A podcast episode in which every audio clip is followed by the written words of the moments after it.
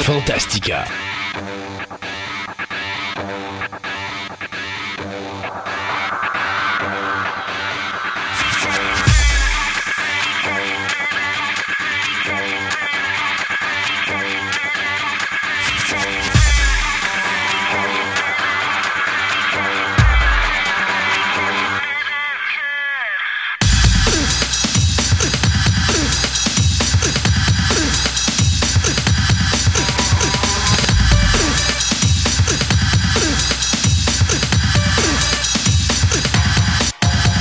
Bonjour mesdames et messieurs, bienvenue à cette nouvelle édition de Fantastica. Mon nom est Christophe Lassens et euh, entouré de sa fameuse tornade, mon ami Sébastien Côté est présent. Bonjour Sébastien. Hello. Alors c'est un fan trip de Twister ou c'est juste pour se remémorer cette fin de semaine endiablée que nous avons vécue? Oui, c'est carrément ça. Là. Euh, ah, carrément ça, lequel? Tu, tu revis ton, ton, ton fantasme Les deux. de Twister? Les deux. Pour pour Ben les... non, nous autres, on a quand même eu une bonne tempête, mais euh, ben, par exemple, euh, notre chroniqueur François d'astronomie, lui, euh, j'ai vu, il m'a même partagé une map, là. On voit la, la tornade passer sur la map à côté de sa maison. Oh, OK. ah non, non, son quartier a été touché pas mal. Pour les gens qui ne sont pas de Québec, euh, on s'est fait ramasser d'aplomb au niveau température. L'été euh, arrive et déjà, elle nous fait savoir qu'elle n'est pas de bonne humeur. Alors, il y a eu beaucoup de dommages et tout ça. Mais on est encore là ici à Fantastica. Nous n'avons point de problème. Nous serons en onde malgré tout cela. Euh, Aujourd'hui, à l'émission, on va parler de, avec Pascal, on va parler d'histoire, plus précisément de la guerre entre la Grèce et la Perse, ce qui va amener plus tard cette année euh, cette chronique qu'on a faite sur Alexandre le Grand. Euh, du côté de euh, François et de la chronique zoologie, eh bien, on va parler des animaux exotiques, donc ça, ça risque d'être fort intéressant. Et bien sûr, nous allons terminer cette émission avec un spécial sur Vangelis, euh, ce compositeur grec qui nous a quittés cette semaine, ben, plutôt la semaine dernière, à cause de complications dues à la COVID-19. Donc, on va écouter quelques-unes de ses œuvres et puis on va parler un petit peu de sa vie professionnelle plus que de sa vie personnelle, parce qu'honnêtement, euh, Vangelis est un homme très privé. Alors, euh, on n'a pas su euh, vraiment beaucoup de choses sur lui, mais tout ce que j'ai pu trouver, bien, je vais être capable de vous en parler en fin d'émission. Sans oublier, bien sûr, notre segment final où est-ce qu'on aura nos nouvelles express. On aura, bien sûr, tout ce que Sébastien aura eu le courage de mettre sur Twitter cette semaine et aussi, bien, notre segment de nouvelles qui sera à travers. Maintenant, un petit sujet rapide pour commencer notre émission et je me disais que euh, ça serait bien de reparler un petit peu de la situation de Netflix et du CW. Pourquoi? Ben parce que, euh, ouf, les deux dernières semaines ont été assez sanglantes pour le domaine de la télévision. Il y a eu énormément de décès, euh, des séries qui ont été annulées. On va commencer d'abord par Netflix. Euh, Netflix, euh, bon, écoute, on en avait déjà parlé. On a perdu quand même quoi? C'est beaucoup, beaucoup d'argent parce qu'on a perdu quelque chose comme une trentaine de pourcents d'actions. Oui. Euh, c'est ça. Donc, euh, ça a fait en sorte que là, Netflix, il y a le bouton panique a été enfoncé et à plomb. Alors, on a liquidé euh, 2% du staff euh, et on, a mis à la porte euh, également le directeur de la programmation au niveau de la section animation parce qu'il faut se rappeler que Netflix, à l'origine, avait décidé qu'il voulait devenir un poste de streaming compétitif au niveau du, de l'animé japonais et de l'animé en général. Et euh, malheureusement, bien là, la première section qu'on fait sauter, ben, c'est l'animé japonais, puisque tout ce qu'on a créé en projet ou tout ce qui était sur le point d'être parti en projet, bien, a été cancellé. Donc, on parle bien sûr de Wings of Fire, qu'on annule avant même que ça euh, démarre. Anti-Racist Baby également, qui vient de prendre le bar. On a With Kind Regards from Kindergarten également, qui vient de- de- d'être annulé. Euh, Stamped for the Beginning vient également de voir euh, son projet de série cancellé, tout comme le documentaire qui devait être réalisé là-dessus, qui était Stamp Racism, Anti-Racism and You, et euh, bien d'autres projets qui n'ont pas encore été annoncés, mais on sait que ça ne s'arrêtera pas là. Euh, donc, c'est une grosse décision de la part de Netflix qui, euh, au moment où eux semblent descendre, bien, Disney, eux autres, montent. Donc, il faut croire que quelque part, Disney est peut-être en train de gruger le marché un petit peu de Netflix. Parce que Alors que du côté de, de, Netflix, on perd quand même, euh, je pense qu'on a perdu deux, 200 000. C'est 200 000 auditeurs, pardon, mais on devait en gagner plusieurs millions. Disney, eux autres, ils ont monté de, de 7,9 millions d'auditeurs et donc ils ont monté de 33% leur achalandage face à la même période l'année dernière. Donc, de dire que ça va mal partout sur les postes de streaming, c'est pas du tout le cas. Donc, je pense qu'il y a des questionnements à se poser du côté de Netflix. Moi, tu te rappelles, Sébastien, on en avait parlé à l'époque. J'avais dit que Netflix, euh, d'emprunter, euh, je pense que c'était quelque chose comme 5 milliards de dollars à tous les ans. C'était pas une bonne idée, surtout avec la compétition qui s'en venait. Puis ils sont chanceux, Netflix, parce que HBO Max s'est pété la gueule. Parce que si HBO Max s'était pas pété la gueule, je pense que Netflix aurait été plus dans le trouble que ce qu'ils sont présentement. Mais je te dirais, il y a aussi le modèle d'affaires de Netflix qu'il va falloir qu'ils retravaillent. C'est comme, eux autres, ils ont perdu 30% de leurs actions pour la simple et bonne raison que c'est la première fois qu'ils n'ont pas monté d'auditeurs. Ouais c'est, je, combien, euh, je, dis un chiffre de même, 80 millions, je pense, ou c'est combien l'auditoire complet de. Ben, l'auditoire est plus de, 200 millions à travers le monde. 200 millions. ils ont perdu 200 000 personnes. Mais la différence, c'est que. millions, ça n'a aucun bon sens. Là, c'est dit, pourquoi tu perds 30 de ton action pour ça? C'est comme. Ben, ce qu'il faut comprendre dans le, cas dans le marché de, Netflix, et euh, les prochaines années vont être extrêmement difficiles, Netflix avait des euh, contrats d'entente avec certains pays où est-ce qu'il n'y ah avait pas d'autres streaming qui devaient être acceptés. Ces contrats-là vont finir par tomber très rapidement. on parle que dans les trois, quatre prochaines années, euh, ça va arrêter. Et c'est une des raisons pour lesquelles on dit que Disney va surclasser le nombre d'abonnés de Netflix en 2024 parce que justement, là, Disney va commencer à rentrer dans des pays où là, ils ne peuvent pas être présentement.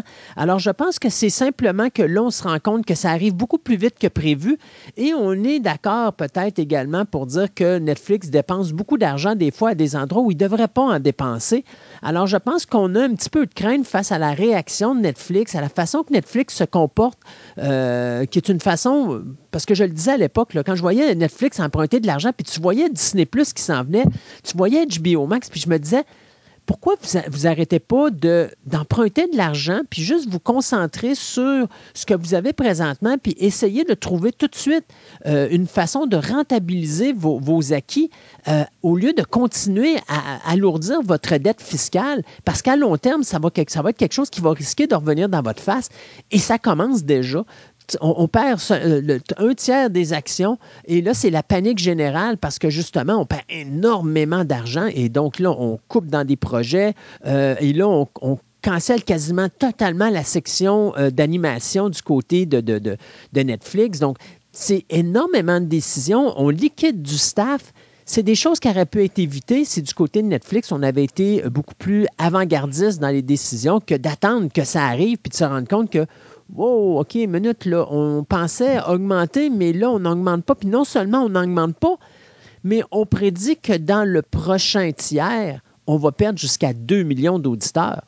C'est beaucoup pour, pour un, poste de, streaming qui ne cesse de monter depuis sa création il y a quoi, 10-15 ans maintenant. C'est ça. Puis en plus, ils veulent s'attaquer au, euh, comment je pourrais dire, au dédoublement de compte.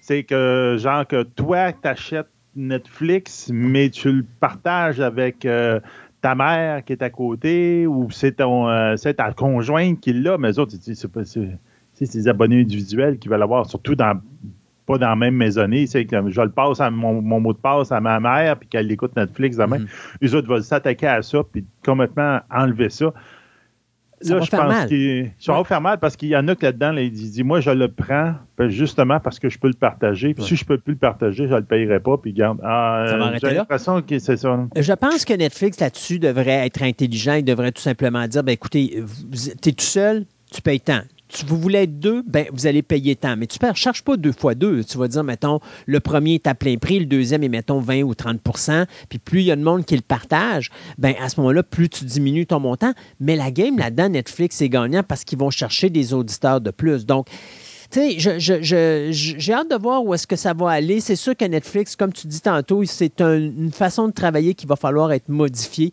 Moi, je continue à dire que Disney a la meilleure façon de travailler actuellement, de faire, euh, de présenter des émissions à la semaine, même s'il y en a beaucoup que ça frustre. Ça fait en sorte que ça garde une stabilité et en mhm. plus avec les super-héros d'un bord, avec Pixar de l'autre et avec euh, Star, Wars. et les films d'animation de Disney et tout ça, ça fait en sorte que euh, dès qu'il y a, mettons, une série de super-héros qui est terminée, pouf, on a une, super, une série de Star Wars qui commence, pouf, on a une série de Disney qui commence, pouf, on a une série d'animation qui commence de Pixar, pouf, on vient avec, euh, avec les super-héros les gens ne peuvent pas se désabonner et ça donne une stabilité à Disney qui va, qui va à long terme, moi, je Disney aussi, tu sais quand est-ce qu'ils vont sortir. oui, ils l'annoncent pas super d'avance. Ben, je pense que Kenobi, on l'a su peut-être deux mois d'avance, mais on le sait pas mal plus d'avance que, euh, Netflix. Que souvent, Netflix, même, il y a une série qui termine, là, tu fais Ah, elle est finie.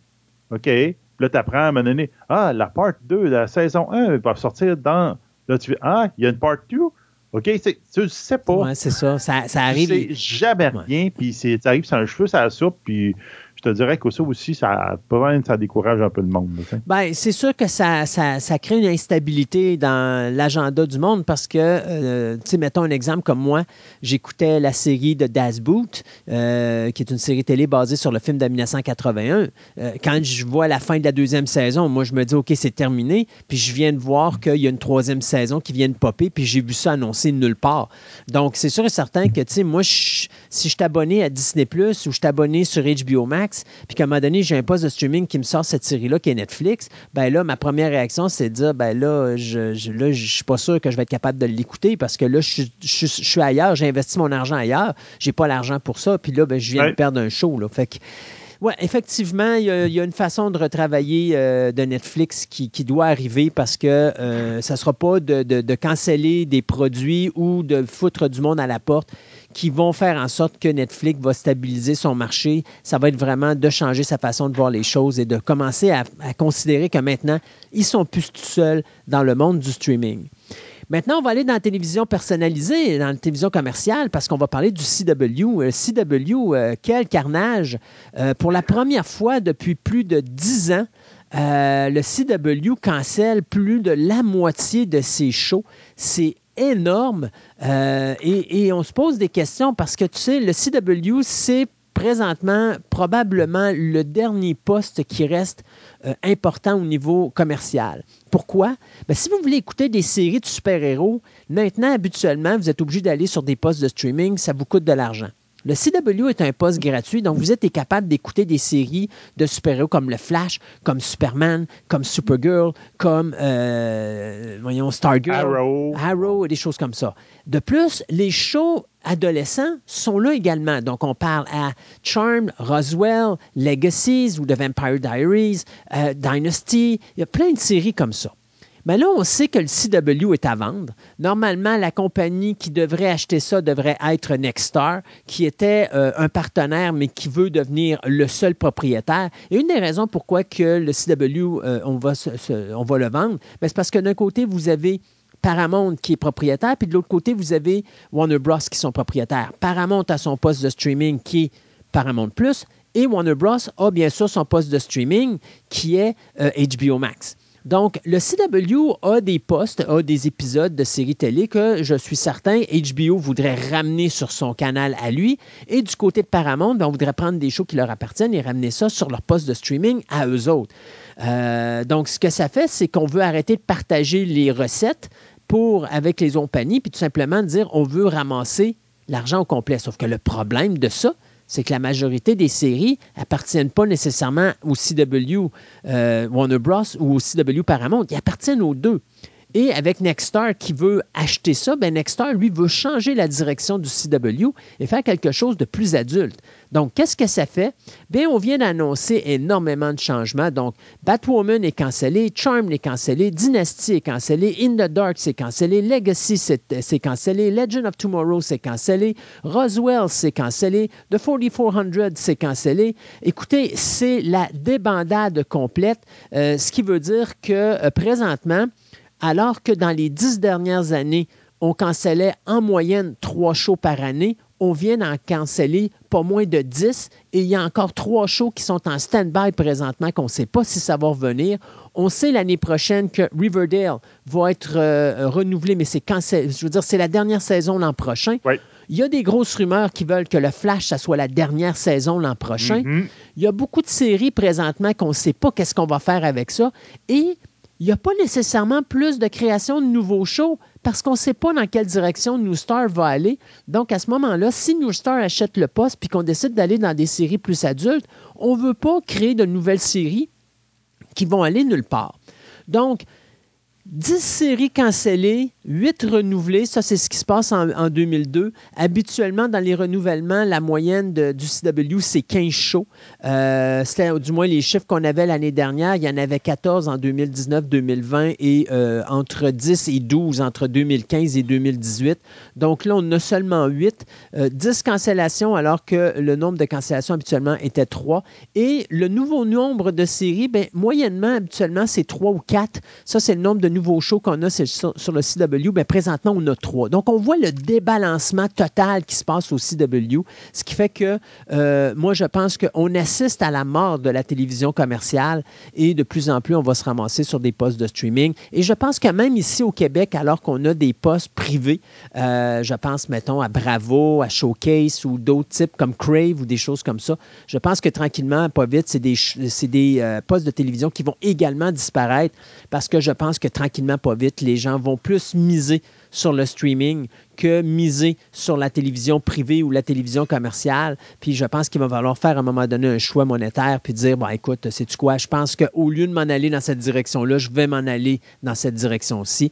Et donc, ça se pourrait bien qu'on vienne. Tu te rappelles à l'époque euh, qu'on écoutait la TV et on avait trois pas sur, euh, sur notre roulette, là? On avait TQS.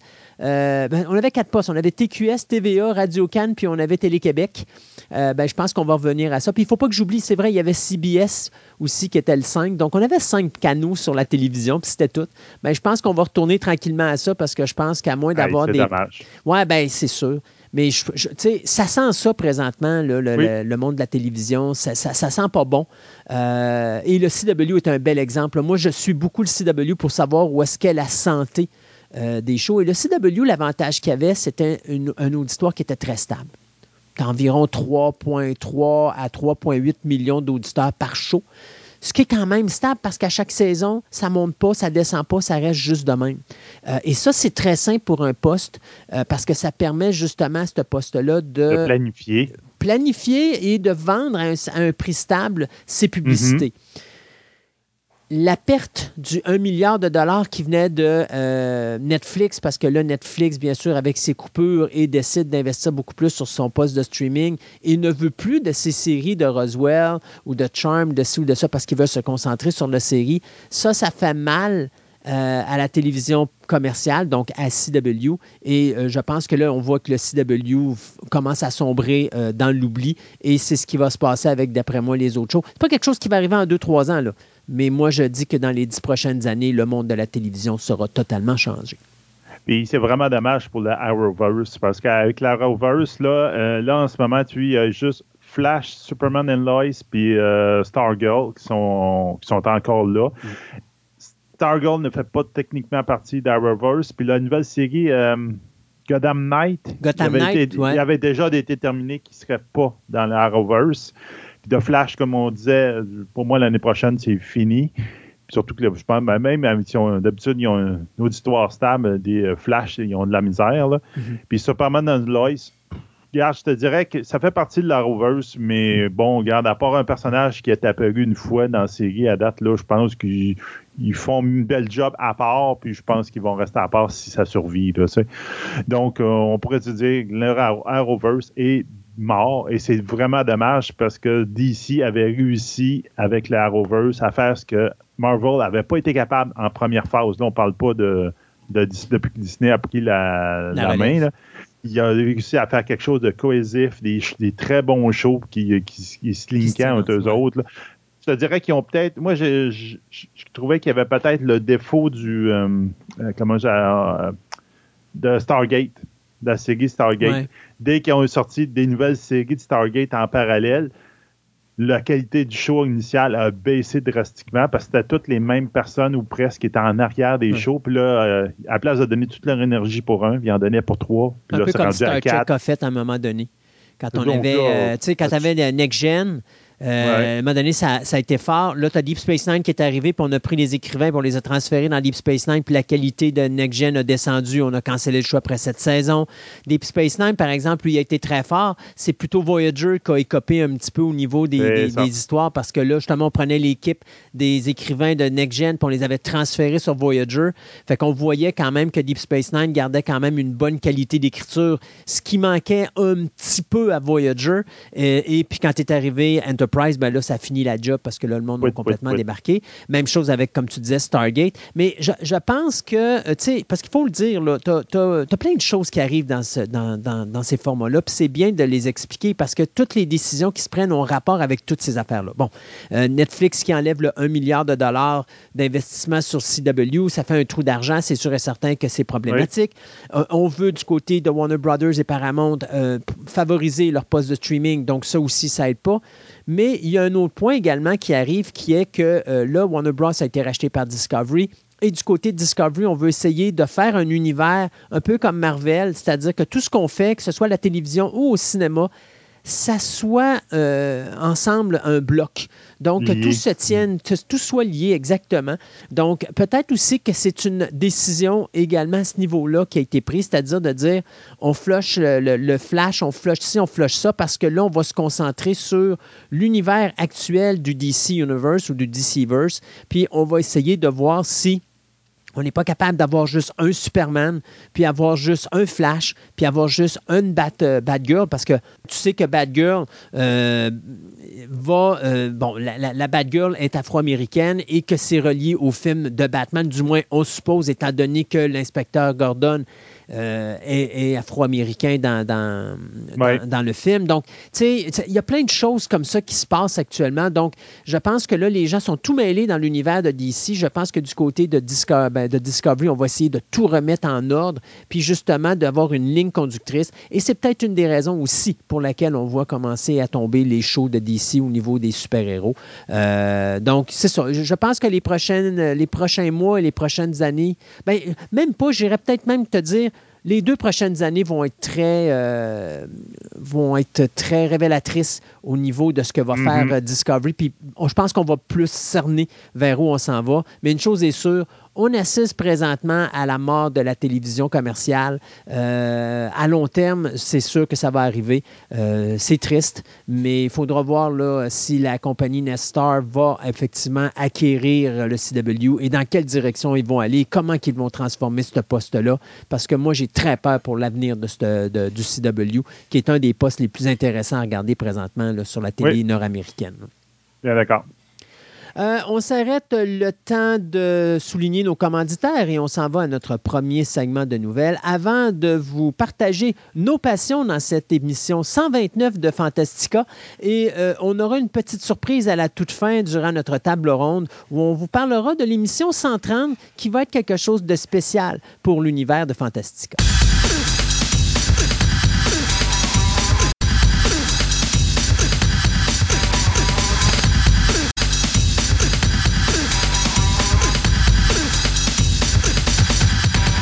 Ce segment de nouvelles vous est présenté par TPM OB et Collection. Vous êtes à la recherche de cartes de sport, de timbres, de monnaies, de cartes Magic, de figurines, de comic book, voire même des cartes Pokémon. Voici l'endroit idéal pour nourrir toutes vos passions. TPM OB et Collection, maintenant réunis à un seul endroit à Québec, soit au centre commercial de Fleur de Lys, 550 boulevard Wilfrid Amel, Québec, ou allez visiter leur site web à boutique-tpm.com. Ce segment de nouvelles vous est présenté par Vidéo Centre-Ville, le plus grand club vidéo répertoire de la ville de Québec. Films étrangers, noir et blanc, culte ou blockbuster, plus de 45 000 films disponibles en magasin. Au 230 Marie de l'Incarnation, Québec, ou visitez tout simplement leur site web à vidéocentreville.com.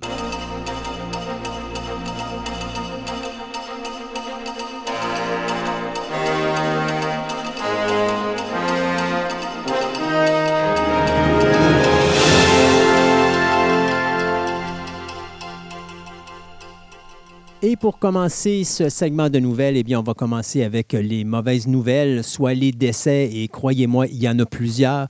Euh, je vais sauter rapidement sur le premier, étant donné qu'on va en reparler en fin d'émission, mais on parle bien sûr de Vangelis, ce compositeur grec qui nous a euh, quittés le 17 mai dernier à l'âge de 79 ans. Monsieur Vangelis est décédé des suites de la COVID euh, dans un hôpital de Paris.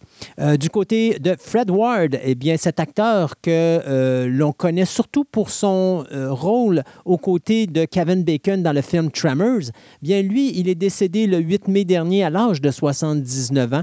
Euh, on n'a pas nécessairement encore les raisons de son décès, mais euh, l'acteur que l'on a connu surtout dans le courant des années 70 et 80 était quand même quelqu'un que, euh, bon, vous n'allez pas nécessairement vous rappeler comme ça, mais je pense que dès que vous le voyez, vous allez reconnaître son visage, soit que vous l'avez dans, bien sûr, comme je disais tantôt, dans Tremors aux côtés de Kevin Bacon, mais il était aux côtés de Clint Eastwood dans le film Escape from Alcatraz en 1979.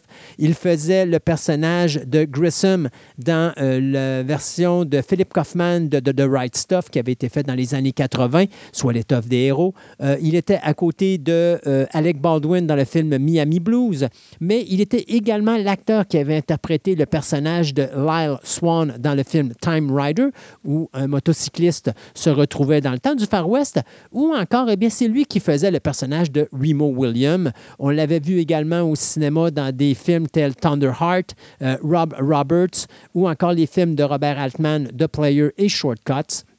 Il avait également été dans des films tels Sweet Home Alabama, Joe Dirt, Road Trip et Chain Reaction. Et tout récemment, euh, on l'a vu pour la dernière fois euh, sur le petit écran parce qu'il avait eu un rôle dans la deuxième saison de la série de HBO True Detective. Donc, euh, il laisse dans le deuil sa femme avec qui il était marié depuis 27 ans, Mary, Mary France Ward, et son fils Django. Euh, du côté du Canada, eh bien, on a perdu le comédien euh, canadien Kenneth Welsh à l'âge de 80 ans, lui qui s'est éteint le 5 mai dernier euh, dans son sommeil. Welsh est reconnu surtout pour les fans de Twin Peaks, pour le personnage de Wyndham Earl, mais on l'avait vu récemment également dans la série Star Trek Discovery. Il a interprété plus de 200 rôles durant sa carrière, euh, lui qui est né à Edmonton en 1942 et qui a été formé à l'École nationale de théâtre du Canada, qui est située à Montréal. Donc, euh, pour le cinéma, ben, euh, les gens qui ont vu Crocodile Dundee 2, il interprétait un rôle là-dedans, mais sinon, eh bien, on l'a vu dans des séries télé comme The X-Files, New York District, Smallville, Stargate Atlantis, The Divide ou encore la dans la troisième saison de la récente série Charmed. Au cinéma, bien, on l'avait vu dans The Aviator de Martin Scorsese en 2004 et on l'avait vu également dans le film de Roland Emmerich, The Day After ou Le jour d'après. Euh, pour finir sur M. Welsh, eh bien, il a été décoré en 2004 comme membre de l'Ordre du Canada euh, pour ses mérites et les services rendus aux arts canadiens. Et il a également été euh, fait docteur honoraire de l'Université de l'Alberta en 1979. John Elward, lui, c'est un comédien qu'on a surtout connu à la télévision américaine. On l'a vu dans The West Wing, on l'a vu dans Ali McBeal, on l'a vu dans New York euh, New York Police Judiciaire, on l'a vu dans Nip euh, Tuck, on l'a vu dans Mad Men, on l'a vu dans Fringe, mais euh, on l'a vu également dans la série ER, où est-ce qu'il a interprété le personnage du docteur Donald. Spock. Dans cette série, il a interprété ce personnage-là de 1996 jusqu'en 2008. Au cinéma, on l'a vu dans Teenage Mutant Ninja Turtles 3 et bien sûr le film Armageddon. Euh, finalement, euh, l'acteur Mike Haggerty, euh, qui est décédé jeudi le 5 mai à 67 ans. Si vous vous rappelez de la série Friends, c'est lui qui faisait le concierge dans la série télé. on l'avait vu également dans la série Brooklyn Nine-Nine. Donc, l'acteur qui décède après avoir eu une réaction aux antibiotiques alors qu'il faisait une infection à la jambe. Donc, un décès très soudain. au cinéma, on l'avait vu dans Inspecteur Gadget et dans le film En 2018, justement, on a perdu une personnalité connue, M. Stanley. Bien là, euh, on vient de signer, en fin de compte, euh, un contrat pour avoir on peut dire, les droits de l'apparence de Stanley. dans des. donc, c'est Disney qui a signé ça. Ben, en fin de compte, ce qu'il y a l'entente, on ne sait pas combien elle vaut, là, mais ce que ça dit, c'est qu'il y a le droit d'utiliser le nom et l'apparence de Stanley dans les films, dans les TV, dans les, les parcs euh, thématiques, les expériences, c'est-à-dire, on peut dire les, euh, dans une croisière, par exemple, ou encore dans le merchandising, donc dans les objets promotionnels. ils ont le droit d'utiliser euh, toutes les, on peut dire, toutes les archives vidéo et les archives audio de Stanley pour pouvoir le recréer. Ils ont le droit aussi de l'utiliser, son apparence sur les jouets, les bustes, les games et même la virtual reality, donc dans le multivers. Ils ont le droit d'utiliser encore la signature de Stanley, comme on voyait des fois à la fin de certains films des MCU. Donc, techniquement, ils ont le droit de faire un peu comme ils ont fait avec Carrie Fisher ou encore euh, Peter Cushing dans les, euh, dans les Star Wars, de le recréer. Est-ce qu'ils vont le faire, de recréer dans un caméo? En ce moment, je ne sais pas décidé s'ils vont le refaire en tant que caméo dans les prochains MCU euh, pour continuer la tradition. Mais on s'entend que, ben, ça va l'air qu'on est rendu là. Même, même mort, tu peux valoir de l'argent pour ton, ton apparence. ça a l'air, non? On va parler maintenant de sequel, de prequel et euh, de sequel. Alors, on va commencer avec le prequel, tiens. Euh, The First Omen, 20th euh, Century Fox qui vient d'embaucher la réalisatrice Arkasha Stevenson qui nous avait donné Legion et Briar Patch. Cette réalisatrice va s'occuper de nous donner un prequel au film de 1976 The Omen ou La Malédiction qui mettait en vedette Gregory Peck et Lee Remick. Euh, Stevenson va se joindre à son scénariste habituel Tim Smith pour écrire le remake qui devrait se passer euh, au tout début de l'histoire de Damien Thorne. J'ai de la misère avec ce prequel-là étant donné que c'est déjà quelque chose qu'on a vu euh, dans le film de 76 parce que veut, veut pas, on suit l'histoire de Damien alors qu'il a à peine 5-6 ans. Donc, euh, qu'est-ce qu'on va faire? Je ne le sais pas, mais bon, on va voir ce qu'ils vont nous sortir avec ça. Il faut se rappeler que The Omen a bénéficié de deux suites, soit Damien The Omen 2 ainsi que The Final Conflict Omen 3. Il y a eu, bien sûr, un film à la télévision qui était Omen 4. On a eu un remake en 2006 et il y a eu une série en 2016 qui s'appelait Damien qui effaçait complètement la ligne temporelle de euh, Omen 2, 3 et 4 et on startait ça tout de suite à la fin du premier Omen. Donc, on s'en va aux origines maintenant et c'est David S. Goyer et Keith Levine qui vont s'occuper de la production. Maintenant, concernant les suites, on a Dirty Dancing de sequel. C'est Jonathan Levine qui nous a donné Long Shot 50-50 et Warm Bodies qui vont s'occuper de réaliser la suite du film tant aimé de 1987, Dirty Dancing. Donc, euh, c'est encore une fois Lionsgate qui va produire le film et on a déjà la confirmation que l'actrice Jennifer Grey sera de retour. Au niveau de la scénarisation, eh bien, ce sera Jonathan Levine qui va écrire le scénario aux côtés de l'actrice Elisabeth Chomko, elle qui vient d'écrire le scénario de The Last Drop, qui n'est pas encore sorti en salle. Donc, on ne sait pas encore le genre de qualité au niveau scénaristique que l'actrice est capable de nous donner, mais ayons confiance un petit peu. Pour ceux qui pensent que Patrick Swayze sera de retour dans le rôle, ben, vous ne savez pas qu'il est décédé en 2009 du cancer du pancréas. Alors, on ne reverra pas le personnage de Johnny, mais le personnage de Baby, finalement, qui est interprété par Jennifer Grey, va prendre la place du personnage de Johnny et elle sera de nouveau confrontée à une jeune femme qui va, comme elle a fait plusieurs années avant euh, au camp euh, Kellerman, ben, vivre une aventure romantique tout en découvrant, bien sûr, euh, sa place dans la société d'aujourd'hui. le film devrait débuter au niveau du tournage plus tard cette année et on prévoit une sortie en salle pour 2024. Et finalement, du côté de Scream 6, eh bien, juste vous dire qu'on vient de reprendre quatre des comédiens qui ont joué dans Scream 5. D'abord, Melissa Barrera et Jenna Ortega vont reprendre leur rôle respectif de Sam et Tara Carpenter, donc les deux sœurs du film précédent. Se rajoutera à eux, bien sûr, Jasmine Savoy Brown, qui interprétait le personnage de Mindy, et Mason Gooding, qui lui faisait Chad, vont être de retour dans cette sixième suite. Cependant, ce qui est important de signaler, c'est que non seulement on sait que Courtney Cox va être de retour, So Mais on vient d'annoncer qu'on va chercher une actrice de Scream 4, soit Aiden Panettiere, qui, elle, va revenir à la franchise et qui va réinterpréter une nouvelle fois le personnage de Kirby Reed. Kirby Reed, qui était la meilleure amie du personnage de Sidney Prescott, qui était alors interprété par Nivy Campbell. Cependant, encore au moment où on se parle, on ne sait pas si Nivy Campbell sera de retour pour cette production, mais on sait cependant que le tournage devrait débuter au début du mois de juin, quelque part au Canada. Le film Scream 6 devrait sortir en salle le 31 mars 2023. On va être bon pour remonter dans le temps dans les, euh, les anciennes séries, les anciens films. J'explique. Euh, Amazon a fait des, euh, des, recherches, je te dirais, publicitaires, puis ils se sont aperçus que dans les séries Tom Clancy, Jack Ryan, Reacher, ainsi de Bosch, de Legacy, que s'ils mettaient des pubs incluant, on pourrait des pubs dans le film ou de la série, ça augmentait les, euh, les mon, bon feeling pour la, publicité, pour le, produit qui était mis dans la publicité de 7% et les chances que j'achète de ce produit de 15% Donc, c'est genre euh, mettre une canette de coke sur le, le bureau de quelqu'un, c'est dans un film.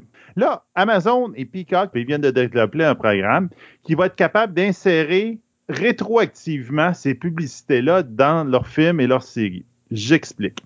Mettons que tu vas pouvoir écouter Retour vers le futur et quand Marty McFly qui va arriver dans, le bar, quand il est dans le passé, il va dire je demande un Pepsi Free, mais en fin de compte, il pourrait recevoir à ce moment-là un Coke Zéro. Parce que là, le Coke Zero, lui, lui, en ce moment, il est encore vivant, il a fait la main, puis Pepsi Free, je pense, ça n'existe même plus. Ou encore Daniel Craig euh, dans un dans Skyfall, où il prenait un Heineken, ben là, ça pourrait être peut-être une Bud Light, un Bud Light euh, Lim qui pourrait être dedans. Tu sais, des fois, ce qu'ils font pour ne pas avoir à payer, c'est bizarre, les, les publicités. Il y en a certaines des, des compagnies qui vont payer le film pour mettre un produit en avant. Mais certains produits, au contraire, si tu mets leurs produits dans, ta, dans ton émission, dans ton film, c'est au contraire, il faut que tu les payes parce que tu utilises la notoriété de cette compagnie-là pour pouvoir mettre sur ton produit. Tu sais, on voit ça souvent dans des séries télévision, là, que quelqu'un se fait des céréales, mais c'est pas des Kellogg, c'est pas des affaires de même, c'est une marque nobody parce qu'il n'y avait pas le droit de mettre la, céréale, une céréale populaire, mettons. Donc là, c'est souvent c'est des jokes à l'interne, là, c'est le nom du producteur ou le nom de la femme de quelqu'un, même qui est dessus. Mais ça, tu peux penser que peut-être à ce moment-là, tu peux remplacer effectivement les manches par Kellogg. Puis là, tu peux aller plus loin que, mettons, quand tu te logs sur un streaming comme Amazon, de même, c'est ta identifiant. Donc, moi, je me log sur euh, euh, Netflix, je me dis, ben, c'est Sébastien qui est là. Puis là, on dit, ah oui, Sébastien, il aime ce genre de film-là, puis il met mes affaires-là. Mais ils savent aussi que Sébastien, il a tel âge. Et il dit que lui, oh, c'est un gars, c'est tel âge. Lui, tel produit va, va être plus populaire. Donc, peut-être le programme peut remplacer la publicité en fonction du viewer. Donc, on s'approche vraiment de ce qu'on voyait dans, comment ça s'appelait, Minority Report, où il identifiait les personnes avec les rétines, puis là, il mettait une pub en fonction de la personne qui venait. Donc là, on est pas mal loin, pas loin de là, puis ça peut être fait rétroactivement sur certains films. Donc, oh, peut-être qu'il va apparaître une canette sur une table qui n'était pas là initialement. c'est rendu assez capoté, mais en même temps, c'est comme euh, moi, je suis pas sûr que j'aime ça qu'ils changent des vieilles séries ou des vieilles films avec des ajouts de même. Là, euh. Eh bien, maintenant, parlons de Teen Wolf. Teen Wolf, bien, si vous vous rappelez, on a eu dans les années 80 euh, deux films qui sont sortis, dont un qui mettait en vedette Michael J. Fox. Mais dans les années 2010, plus précisément en 2011, on a sorti une télévision beaucoup plus sérieuse que les films, qui était vraiment intéressante et qui a duré 100 épisodes et qui a duré 6 années et qui était diffusée sur MTV. Eh bien, Paramount Plus a décidé de reprendre euh, l'univers de Teen Wolf et de créer un spin-off avec euh, cet univers-là, une nouvelle série qui s'intitulera Wolfpack et qui sera basée sur les livres de l'auteur Edo Van Belkom. Cependant, avant d'arriver à Wolfpack, on a décidé de faire Teen Wolf The Movie, où est-ce qu'on va ramener la majorité des comédiens de euh, la franchise, soit Tyler Posey, Holland Roden, Shelley Henning, Crystal Reed, il y a Lyndon Ashby, G.R. Bourne, Colton Haynes et bien sûr Tyler euh, Oaklin. Euh, on vient d'apprendre cependant que euh, Dylan O'Brien et Arden Cho ne seront pas de la distribution finalement, eux qui ont décidé de faire volte-face et de ne pas revenir dans ce long métrage. C'est Jeff Davis, le créateur de la nouvelle franchise de Teen Wolf, qui va être de retour pour écrire et produire le dit film. Ça, là, j'ai trouvé que c'était une belle nouvelle. J'ai hâte de voir ce qu'ils vont faire avec. Là. Ça peut être totalement n'importe quoi, mais c'est quand même intéressant. On va voir peut-être la Ligue des, des Gentlemen extraordinaires de nouveau. mais en série, sous Yulu. Moi, j'ai j'ai extrêmement hâte de voir le produit parce que là, ça a l'air d'être plus sérieux comme il y a déjà eu des euh, il y a déjà eu des, des, des, des pourparlers pour une série. Il y a déjà été un pourparler pour un deuxième film après celui que Sean Connery avait fait. C'était son dernier film qu'il avait fait avant de tomber en, euh, retraite, si je me rappelle bien. Puis Alan Moore, qui, qui, était en arrière de la bande dessinée, avait détesté ce film-là. Mais regarde, depuis ce temps-là, il n'aime plus Hollywood, puis il ne veut plus rien entendre parler. Là. Il se dit, regarde, il scrape tout ce que je fais. Donc, le projet sur Yulu, il y aurait, ce serait Justin Haight, qui était en arrière de Red Sparrow, qui serait impliqué. Euh, j'ai bien hâte de voir ce qu'ils vont faire comme produit. Euh, moi, j'avais pas totalement détesté le film de Ligue de Gentleman extraordinaire. Je te dirais que c'est j'étais resté avec une vibe un peu comme euh, c'est comment s'appelle le film avec Will Smith là avec les euh, un peu Love of the Ring mais dans notre, notre euh, sur Netflix là euh, Bright. Ouais Bright il m'a laissé un peu un feeling comme Bright comme genre j'adore l'univers j'adore le, setting le concept en arrière, mais malheureusement, ben, il n'était pas super bien amené. Puis moi, j'ai même après coup, j'ai acheté la bande dessinée, des recueils des bandes dessinées, et j'aimerais ça voir cette vraie, la bande dessinée vraiment bien adaptée. Ça serait le fun. Donc, j'espère. On verra bien. Il y avait eu un deuxième projet, je pense, en 2015, de faire une suite, justement, mais juste faire avec les femmes gentlemen, on peut dire, ou euh, puis là, ça avait vraiment tombé, le projet avait, été bâclé, puis on oublie ça, on passe à d'autres choses. Donc, ben, Ligue de Gentlemen International sur Yulu, ça serait le fun. Parlons euh, d'animation maintenant. Rick and Morty, The Animé. Tout le monde connaît bien sûr la série télé Rick and Morty, cette série d'animation qui est excessivement populaire. On est à veille d'avoir bien sûr la sixième saison qui va euh, être présentée sous peu. Et on sait que bien sûr, euh, il y aura plusieurs autres saisons qui vont suivre sur Adult Swim. Eh bien, le réalisateur Takashi euh, Shano, qui lui a déjà réalisé deux euh, deux des métrages de la série de Rick and Morty, soit Rick and Morty versus Gino Cider et l'épisode Summer Meets God, Rick Meets Evil sera responsable de ce spin-off qui comprendra 10 épisodes euh, qui vont, comment je pourrais dire, adapter les thèmes et les événements de la série originale, mais sans pour autant avoir un lien direct avec cette série-là. Donc, euh, bien intéressant de voir ce qu'on va faire avec ce euh, nouveau projet qui devrait, lui également, être diffusé sur la chaîne Adult Swim. Euh, du côté de Married with Children, c'est une série qui euh, a été diffusée de 1987 jusqu'en 1997. On parle de 11 saisons au total, soit 259 épisodes. Et euh, oui, on va ramener la famille Bundy, mais on ne les ramènera pas à l'écran avec les vrais comédiens, malgré le fait que les véritables comédiens de la série originale seront de retour, mais on va le faire d'une façon animée, c'est-à-dire que ça va être une série d'animation qui va être produite par Sony Pictures et bien sûr les acteurs Ed O'Neill, euh, Cathy Sagal, Christina Applegate et David Faltino seront de retour dans leurs rôles respectifs, mais ne vont ici que prêter leur voix à leurs personnages. Euh, Sony Pictures Television va produire cette série-là, eux qui avaient déjà en 2014 essayé de faire un genre de série spin-off sur le personnage de Bud, qui est le père de famille. Mais là, finalement, on va vraiment euh, se concentrer sur euh, la famille au complet, mais on va le faire d'une manière animée. Euh, c'est Hulu, Peacock et Pluto TV présentement qui diffusent la série originale et je suppose que ces trois postes-là doivent être en négociation actuellement avec Sony Pictures pour pouvoir diffuser cette nouvelle série d'animation qui devrait voir le jour, je vous dirais, probablement en 2023. grosse nouvelle qu'on s'attendait euh, depuis un petit bout, mais là, ça a l'air de vraiment aller dans la bonne direction. les, les personnes en arrière de Covert Affair, Matt euh, Kornman ainsi que Chris Orb, ont été choisis comme écrivains et euh, producteurs exécutifs d'une série sur Disney Plus sur The Daredevil. Donc, Daredevil revient à l'écran. Est-ce que ça va être un reboot? continuation, on le sait plus ou moins. C'est vraiment bizarre. Ben, ben avec euh, Daredevil, euh, Jessica Jones, c'est les deux shows qui ont l'air de vouloir revenir. Mais tu vois que Disney en ce moment est beaucoup plus frileux par rapport à parler des autres. Ils ont été pas trop frileux avec Daredevil. Regarde, même la grosse tête en arrière de, MCU, il a dit non, non, non, s'il y a un Daredevil, c'est cet acteur-là, il n'y a pas le choix. Regarde.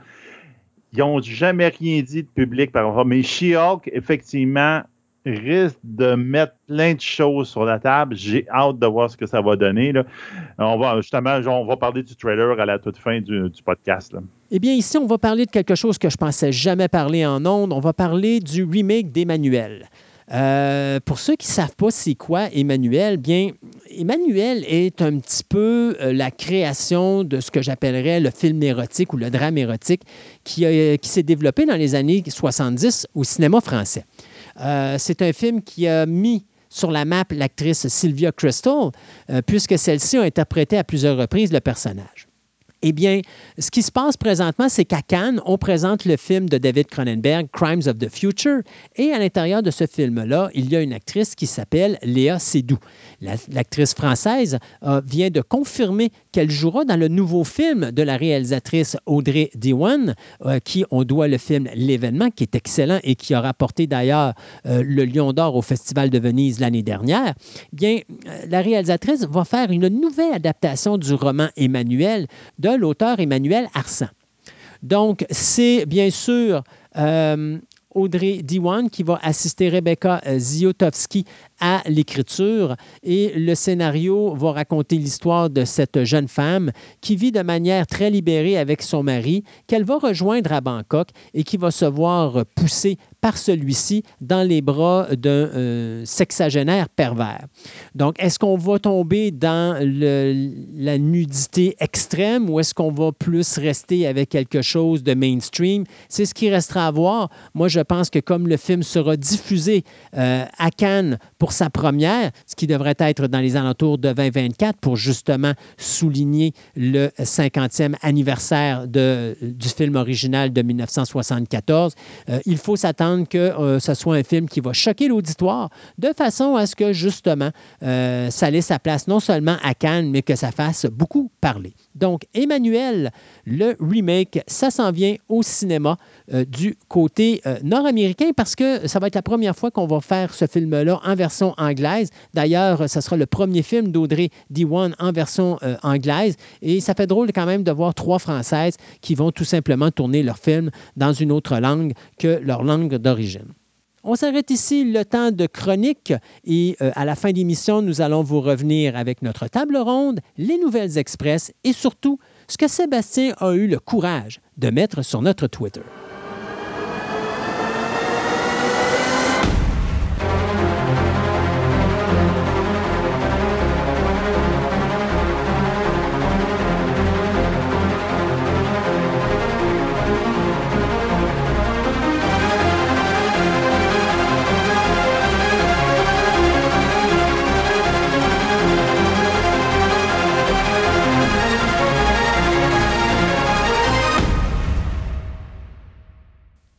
Notre chronique historique aujourd'hui, notre ami Pascal euh, nous ramène dans le temps, plus précisément, euh, je vous dirais presque 500 ans avant la naissance de Jésus-Christ, où on va euh, assister d'une certaine façon au conflit entre la Grèce et l'Empire achéménide.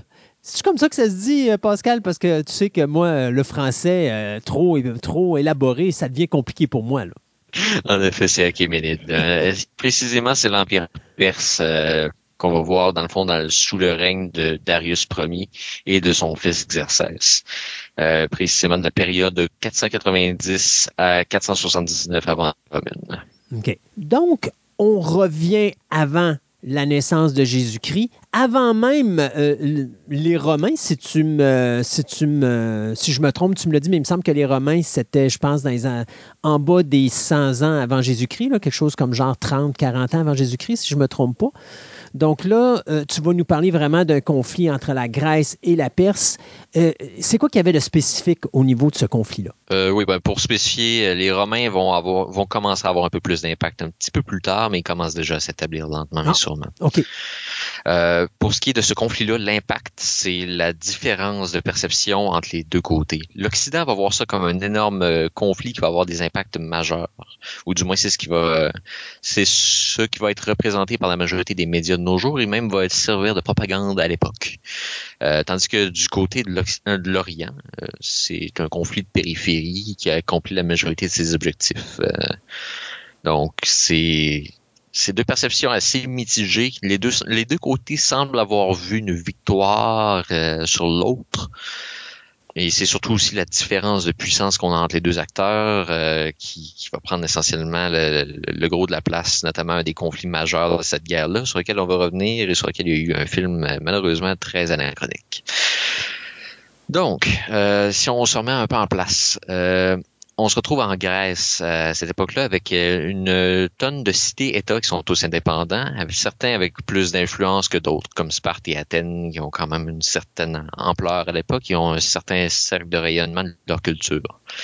Euh, si on parle d'autres cités-États comme euh, comme Thèbes, ou du moins si on parle même de Milet, qui était à l'époque une cité qui est qui est sous le joug perse, mais qui était initialement une colonie grecque, l'influence est pratiquement nulle initialement.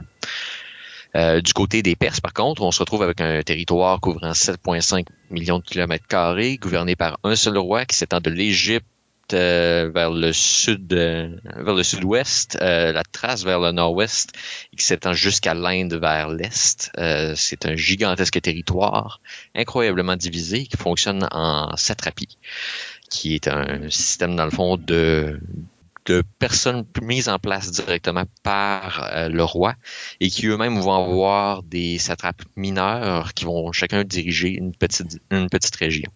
Donc c'est un système avec beaucoup de beaucoup d'administration déléguée, mais les armées sont toutes reliées directement au roi. Donc on a quand même un souverain qui est très puissant.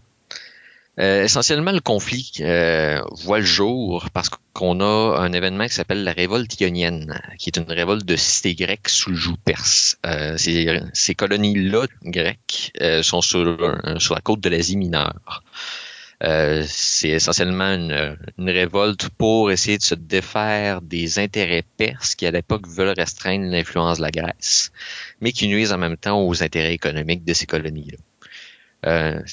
À cette époque-là, c'est Millet qui prend la, tête de ces douze cités-États-là qui se réunissent ensemble pour mener cette, cette révolte-là et vont demander de l'aide aux cités-États grecs qui sont sur les îles et euh, la Grèce continentale.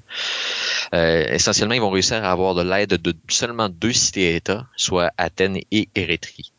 Euh, qui vont leur envoyer des hommes, à peu près au, nombre estimé de 4000 pour Athènes et 1000 pour Érythrée. Pour l'époque, c'était quand même des forces notables, mais ça restait des conflits de périphérie. La majorité des forces sont restées dans les cités. Euh, les révoltes ont un peu de succès initialement.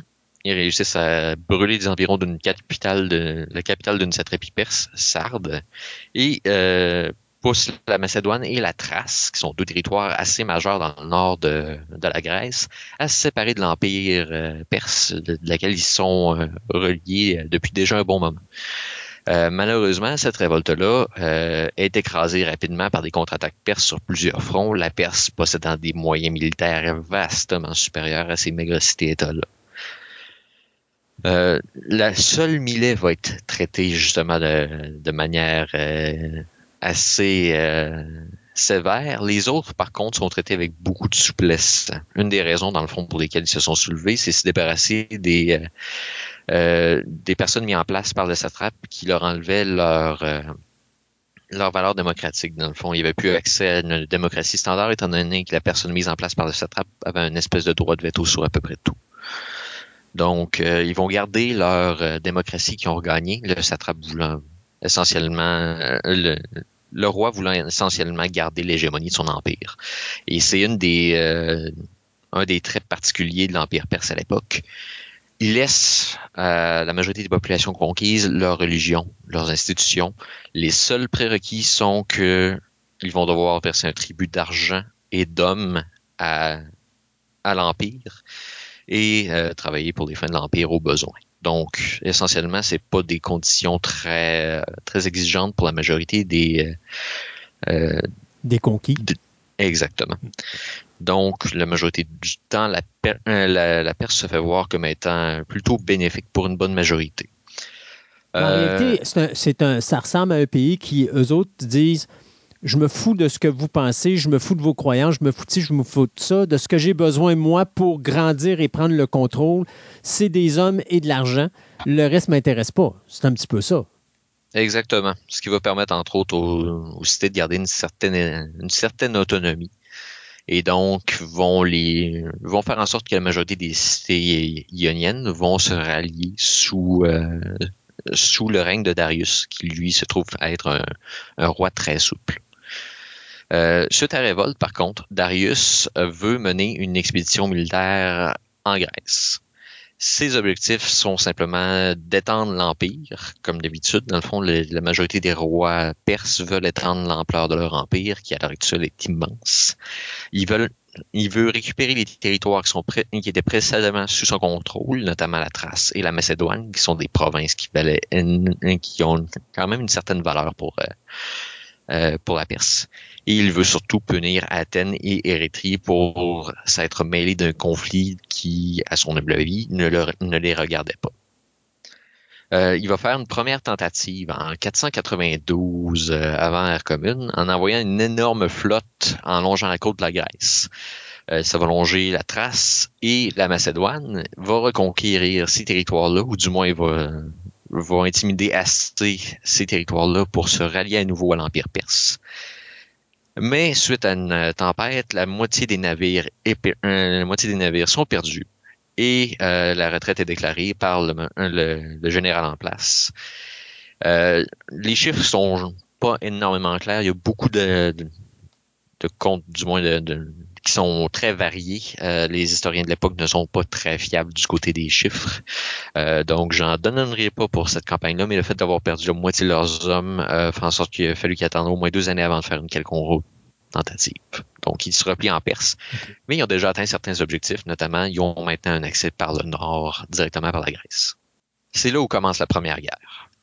En 490, les cités grecques reçoivent des ambassadeurs qui essaient de négocier des termes pour leur soumission. La majorité du temps, ça, se fait par le biais d'un ambassadeur qui va demander la terre et l'eau. C'est une symbolique assez importante chez les Perses. C'est essentiellement qu'ils veulent négocier pour euh, avoir un pour euh, leur soumission, leur territoire, le fait de, les faire rejoindre le territoire perse. Euh, il y en a plusieurs que, qui, ayant vu la souplesse de Darius avec les Ioniens, vont, et en voyant l'immense puissance militaire de l'Empire perse, vont simplement s'incliner ou vont se déclarer neutres. il y en a d'autres, par contre, comme Athènes, Érythrée et Sparte, qui décide de mettre à mort les ambassadeurs, notamment Sparte qui décide de euh, de lancer simplement l'ambassadeur au fond d'un puits. D'où d'ailleurs l'inspiration pour la fameuse scène du film 300. Et on va revenir à ce film-là un petit peu plus tard parce que je crois que ça serait pertinent. Mais euh, question, euh. juste pour que les gens comprennent, là, on parle de quoi en distance entre chaque emplacement? Parce que là, il faut dire, on n'a pas de véhicule. Donc, quand ils vont là, c'est à cheval ou à pied? Euh, par bateau essentiellement. La majorité des déplacements vont se faire en cheminant des troupes par bateau ou en les faisant passer par la terre, mais on parle d'une énorme distance. On parle de la Syrie jusqu'au nord de la Grèce. OK. Ça, c'est pour des territoires qui sont relativement proches en plus. Donc, euh, c'est quand même des efforts de logistique majeurs, mais on parle aussi d'un empire qui est énorme. Plus tard, je vais y revenir euh, un petit peu plus tard, mais pour la Deuxième Guerre, euh, il y a un canal au complet qui a été créé juste pour faire passer les bateaux plus facilement c'est des efforts qui sont mis là d'une manière assez impressionnante, mais les ressources sont là pour les Perses. Ils ont un empire qui est beaucoup plus vaste que n'importe quel autre empire qui les a précédés, et même l'empire romain couvre à peu près la même superficie, peut-être même un peu moins à son apogée. Donc on parle quand même de quelque chose qui a beaucoup de ressources. Hmm. Euh, donc, à l'expédition, euh, bon, on s'ensuit l'expédition de 490 après l'envoi des ambassadeurs, dans le fond. Euh, cette fois-ci, plutôt que de passer par le nord, comme serait prévisible étant donné la majorité de leurs alliés, euh, ils décident de passer par les îles de la mer Égée. Euh, donc, ils prennent une partie des Cyclades au, passage et réussissent à faire rejoindre la flotte phénicienne à leur armée. Euh, dans le fond, les c'est l'archipel d'îles au sud de la Grèce continentale, juste pour constituer géographiquement, et les Phéniciens que je viens de mentionner. Euh, à l'époque, c'est un peuple reconnu pour leur capacité navale et leur maîtrise du commerce. Théoriquement, ils font partie des peuples grecs. Mais euh, quand un peuple est soumis à l'Empire perse, normalement, leurs forces armées vont les rejoindre. Et c'est le cas justement, et pour les Phéniciens, on parle quand même d'une force navale assez impressionnante lorsqu'on parle d'un estimé des forces de, la Perse à cette époque-là pour l'expédition qui est envoyée, euh, les estimés modernes estiment entre à peu près 20 000 à 60 000 hommes. Donc, avec cette force-là, les Perses arrivent sur l'Eubée, qui est la, grande île euh, de, la, de, la, Grèce, dans le fond, qui est presque reliée à la Grèce continentale, où se retrouve Érythrée. Ils vont passer par Charistos, qui est une ville qui refuse de se soumettre et il la paye dans, en un éclair, puis assiège Érythrée qui va tomber au bout de six jours. Euh, la ville est pillée, incendiée et sa population complète est déportée. Donc, euh, quand, quand ils sont pas très souples, normalement, les Perses y vont avec des moyens assez drastiques.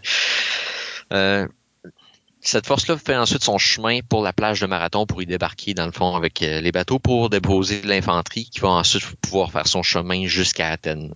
Le but en déployant des troupes d'infanterie à Marathon, euh, c'est pour ensuite envoyer une flotte pour aller prendre Athènes en tenaille avec une force euh, terrestre qui va prendre la ville autour et avec une force navale qui va empêcher une quelconque sortie par bateau. Donc, ils veulent prendre la ville en tenaille.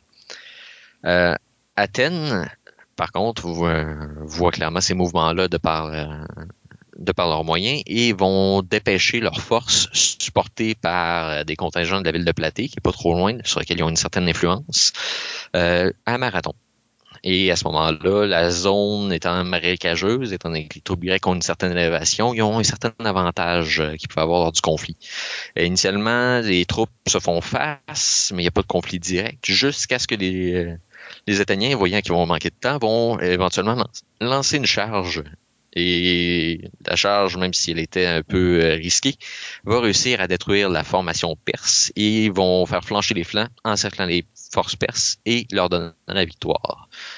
Ils vont ensuite dépêcher leurs hommes vers Athènes, histoire de contrer l'assaut par la mer et réussissent à la repousser sans trop de problèmes. Les troupes se replient donc en Asie mineure et on assiste à la fin de la Première Guerre, qui est gagnée à Marathon par les Grecs.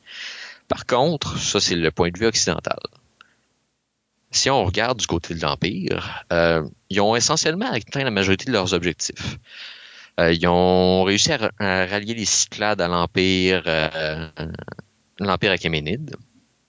Ils ont quand même conservé la, Thrace et la Macédoine par leur première expédition en 92. Ils ont réussi à faire un exemple d'Érythrée. Donc, à l'heure actuelle, il y a juste Athènes et essentiellement le territoire de la Béotie, le, sud continental de, la Grèce qui n'est pas encore euh, soumis. Donc, pour eux, c'est une victoire. Et simplement un empêtrement, le fait qu'ils aient perdu des troupes là-bas. Parce que pour eux autres, c'est, oui, c'est beaucoup de troupes, mais ils sont pas tous morts et euh, essentiellement, la majorité des objectifs ont été atteints. Euh, par contre, ce qui va empêcher qu'il y ait une autre expédition immédiatement, c'est qu'il y a une révolte en Égypte à l'époque. Le fait d'avoir un empire vaste, malheureusement, ça signifie qu'il y a beaucoup de territoires à administrer. Euh, et cette révolte-là va occuper Darius jusqu'à sa mort en 486. Et c'est là qu'on voit apparaître un personnage qui va dire par son nom quelque chose à une bonne partie de cinéphile. Et, c'est là où on va commencer les parallèles avec le film 300. Euh, après la mort de Darius, Xerxès, son fils, prend le trône et il va soumettre l'Égypte en à peu près une année. Et il va commencer à préparer son évasion de la Grèce par la suite. Il va prendre à peu près cinq ans. Il va lever ses armées, une nouvelle flotte, puis il va faire ses préparatifs pour les mouvements de force en Thrace et en Macédoine. Donc, il va faire préparer ses lignes d'approvisionnement Il va faire creuser un, un, canal au complet à travers la péninsule d'Athos pour éviter la navigation dangereuse autour de cette péninsule-là. Il va raccorder des pontons pour faire un pont pour ses troupes pour traverser l'Hellespont, qui est un des points de traversée potentiels pour, euh, pour aller en Grèce. Puis, au tout début de son expédition, on parle d'un estimé entre 80 000 à 120 000 soldats et à peu près 700 bateaux. Donc, on parle, je sais pas quelqu'un qui veut niaiser.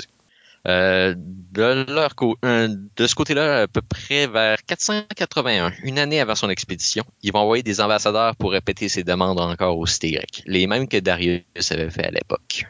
Donc, la terre et l'eau. Euh, sauf à deux cités. Il n'y en avait pas à Athènes et à Sparte. Tous ceux qui vont refuser les, les Perses à cette époque-là vont se rallier vers Athènes et Sparte. Ils vont commencer à créer une coalition. Et c'est là où ça va commencer à changer drastiquement. Euh, en fondant leur coalition, dans le fond, il, se rassemblent à peu près la Béotie, dans le fond, donc le segment sud-ouest de la Grèce, qui est essentiellement euh, sous l'influence un peu plus de Sparte. Euh, tu as la section d'Athènes, qui est un peu plus dans le sud-est de la Grèce, qui va commencer à rallier des cités autour d'elle. Et euh, tu as quelques cités qui sont pas neutres un peu plus dans le nord, mais celles-ci vont avoir un peu moins d'impact au, fil du conflit, dans le fond. Euh, ils vont commencer à déployer leurs troupes pour faire face à deux conflits en même temps, euh, deux combats dans le fond, euh, dans le sud de la Grèce, en 480, lors, de, du déploiement massif des troupes après le, passage vers le nord d'Exercès. il y a le cap Artémision, qui, qui va être une bataille navale, et il y a Thermopyle, qui est très connu pour étant la place où les 300 ont fait leur, euh, ont tenu leur ligne. Euh, contrairement euh, au film 300, c'est pas juste 300 hommes qui se sont tenus là, euh, c'est plutôt 7000 Grecs qui sont menés par 300 Spartiates, dont le roi Léonidas qui est là. Et la seule raison pour laquelle ils se sont pas déployés en masse, c'est simplement parce que ça tombait sur une fête sacrée ou c'était jugé pratiquement un sacrilège d'aller se, battre. Mais voyant le conflit était trop important, ils ont quand même dépêché Léonidas et sa garde rapprochée. Et normalement, une garde rapprochée euh, d'un roi euh, spartiate, c'est habituellement des, euh, des hommes relativement jeunes jugés comme étant dans l'élite combattante. Cette fois-ci, ils se sont assurés que les 300 soient remplacés par des hommes ayant déjà eu des enfants auparavant pour être sûr qu'il y ait une, une, succession quelconque. donc, ils savaient déjà que c'était un conflit probablement déjà perdu d'avance. Euh, l'importance du conflit aussi euh, du, du, cap Artémision, c'est que dans 300, on voit juste les, hommes se battre et les, les euh, au sol alors que les bateaux se fracassent sur les roches. En fait, la raison pour laquelle il n'y a pas eu de débarquement perse en arrière des Spartiates, c'est parce que le cap Artémision était, était défendu par un Athénien, Thémistocle, qui avait déjà anticipé que la, Perse allait probablement se ramener à nouveau et donc a dédié la majorité des ressources qu'il pouvait à la création d'une nouvelle flotte. Donc à ce moment-là, ces, ces trirèmes-là, euh, ces là dans le fond, qui sont des bateaux euh, typiquement grecs, euh, sont, sont, en train de défendre dans le fond le cap pour empêcher les Perses de passer malgré leur force grandement supérieure.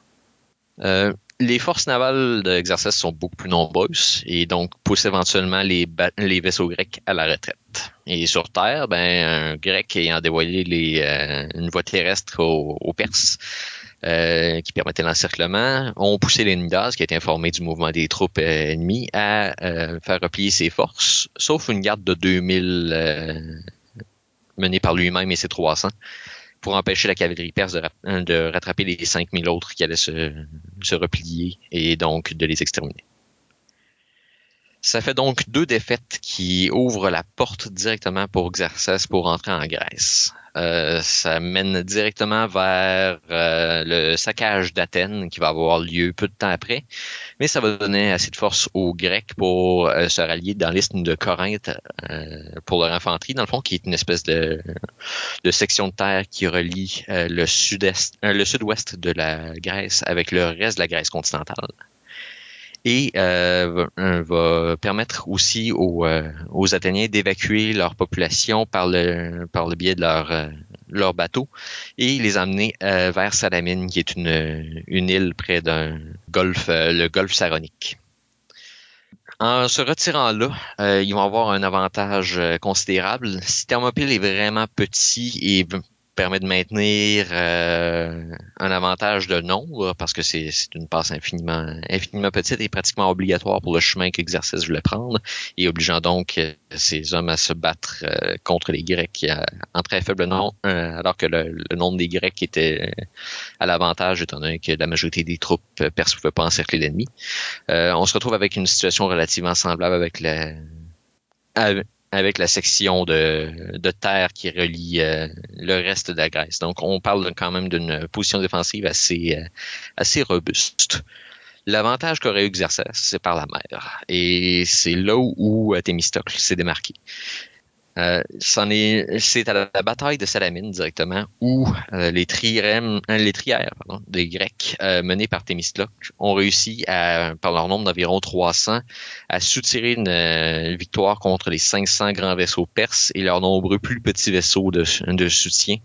Étant donné l'étroitesse du Golfe, le fait que les vaisseaux perses n'arrêtaient pas de s'entrechoquer étant donné la la largeur du golfe étant pas à leur avantage, le fait qu'il y a eu des problèmes de communication étant donné la navigation qui était beaucoup plus difficile dans cette section-là, et le fait que les Grecs avaient l'avantage de pouvoir se lancer quand bon leur semblait dans la mêlée, et donc avaient l'initiative.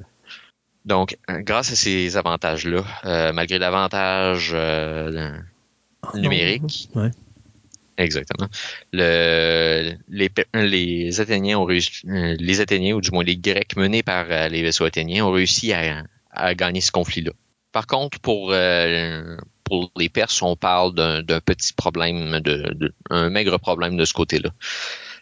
Voyant qu'il n'y avait plus grand chose à faire du côté de la Grèce, il restait simplement à pousser de l'autre côté. Xerxes va se va laisser un général en place, euh, Mardonios, euh, va lui laisser le soin de finir cette campagne-là euh, et va se retirer lui-même en Perse, euh, étant donné qu'il juge la situation comme étant bien en contrôle. OK. Alors, il est en train de perdre, mais il est en contrôle pareil. Ben, il a perdu des troupes, oui, mais il a perdu quelques troupes qu'il a mobilisées. Il reste encore la puissance de l'Empire perse de l'autre côté. Il, y a, il, y a, encore amplement des ressources pour pouvoir mener des troupes. Puis il y a encore toutes ces troupes terrestres qui sont encore toutes prêtes et il y a encore euh, davantage du nombre assez, assez majeur. Donc pour lui, c'est un... Mais là, on parle de quoi? On parle-tu de 2 pour 1, 3 pour 1, 4 pour 1, 5 pour 1? Euh, pour la majorité des, combats navaux, on parle d'environ du 2 pour 1 euh, dans la majorité. Pour les combats terrestres, on parle plutôt avec les estimés de troupes euh, à peu près 10 pour 1. OK. Non, c'est pas des c'est pas des conditions relativement favorables pour pour les Grecs. le seul avantage que les Grecs ont en ce moment, c'est que leur armement est quand même assez solide. C'est pas leur c'est pas un avantage aussi notable que la majorité des des documentaires vont essayer de, soulever, mais il y a quand même euh, beaucoup, mais beaucoup de euh, de déformation de la réalité de, ce côté-là, malheureusement, que les historiens essayent tant bien que mal à rectifier. Euh, les hoplites euh, grecs sont quand même très bien équipés, mais euh, faut pas croire non plus que les Perses sont pas euh, sont seulement équipés de, boucliers de paille et d'affaires du genre. Il y a quand même une division appelée les immortels chez les Perses, qui sont des soldats de profession très bien équipés, qui savent se battre à, à la lance, l'épée, se servent d'un bouclier. Ils sont aussi adeptes à l'arc. Par contre, pour les hoplites euh, grecs, on parle pas, euh, comme dans 300, de gars avec des capes, des bobettes de cuir et des sandales se battant avec un bouclier et une lance. On parle d'un hoplite qui a un casque, un plastron, des jambières et un gigantesque oplon qui est un bouclier tellement large qui va qui va euh, couvrir l'entièreté du corps de l'hoplite et une partie de de l'autre hoplite qui va être euh, avec lui. Donc, ces boucliers-là euh, vont faire une espèce de chaîne et euh, vont, si on peut dire, faire un mur à peu près impassable dans le fond. Si quelqu'un frappe sur un oplon, ça va aussi à côté sur un autre oplon automatiquement, donc réduire l'impact. Et à ce moment-là, une ligne d'hoplite sera pratiquement pas bougeable. Et étant donné qu'ils sont très bien armurés, la majorité des arcs perses, oui, peuvent faire un certain dégât, mais la majorité des, des conscrits vont amener des arcs de chasse qui sont peu adaptés à passer à, passer euh, à travers les, les pièces d'armure qui ne sont pas de métal sur le reste des, euh, des Grecs. Donc, on parle quand même d'une armure assez solide. Donc, un certain équilibre euh, de ce côté-là. Les Grecs étant assez bien équipés, mais il faut pas croire non plus que les Perses sont trop mal équipés pour euh, gérer ce, problème-là. Donc, voyant cette espèce de différence-là, maintenant le conflit rentre dans une espèce de phase un peu plus tranquille. Simplement par le fait que la saison n'est plus à la guerre, on rentre dans une, euh, saison un peu plus euh, d'accalmie où les troupes ont beaucoup plus de misère à se déplacer. Donc, en ce moment, ça va être plus une consolidation de une consolidation des, euh, des, troupes à certains endroits où ils peuvent au moins soutenir, euh, où ils peuvent du moins être maintenus tout court. Euh, à ce moment-là, Mardonios, qui est le général en place pour les Perses, va tenter de briser la coalition qui est en place par le biais de la diplomatie, comme la majorité des Perses ont essayé de le faire depuis le début. Ils ont commencé initialement par la diplomatie, ont, ont été relativement ils ont évité du moins les excès du côté de la, sévérité euh, pour euh, essayer de s'attirer les bonnes grâces en général et tenter d'agglutiner dans le fond cet amas grec là dans leur empire. Et euh, ce sera sera pas la dernière fois. Dans le fond, ils vont tenter encore à nouveau de faire cette démarche diplomatique là, mais ils n'auront pas un résultat très positif. dans le fond, à ce moment-là, ils vont tenter ils vont aussi tenter de faire la paix avec les Athéniens qui sont de retour dans leur ville après avoir euh, repoussé les repoussé du moins l'assaut perse. Euh, mais ils vont être refusés la première fois. Et plutôt que de prendre la chance, euh, ils vont s'assurer qu'il il y a des envoyés spartiates qui les voient refuser cette offre-là. Et ils vont commencer tout de suite l'évacuation de la ville à nouveau vers, vers la même île de Salamine pour s'assurer que qu'il soit au moins euh, protégé s'il y a quoi que ce soit. Un deuxième envoyé va, euh, être dépêché euh, à ce moment-là. Un autre fait notable aussi, juste avant que je me lance sur la deuxième tentative, après cette première tentative de négociation-là, dans le fond, les réfugiés vont être remplacés par des soldats spartiates qui vont prendre place dans la ville d'Athènes au cas où il y aurait une tentative d'attaque. lors de la deuxième tentative de négociation, cette fois-ci, on va un envoyé directement sur Salamine tenter de négocier la paix avec, euh, avec Athènes, tenter de les atterrir euh, au sein de l'Empire euh, l'Empire perse.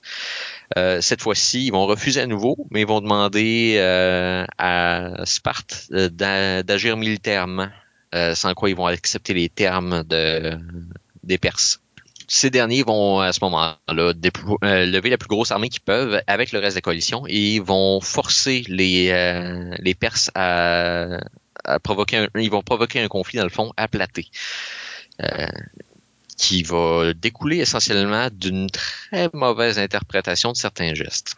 Euh, ce qui est intéressant avec ce conflit-là, c'est qu'initialement, les Grecs sont dans une très mauvaise posture. Euh, ils sont sur un territoire relativement élevé, alors que les... ça, normalement, ce serait un avantage.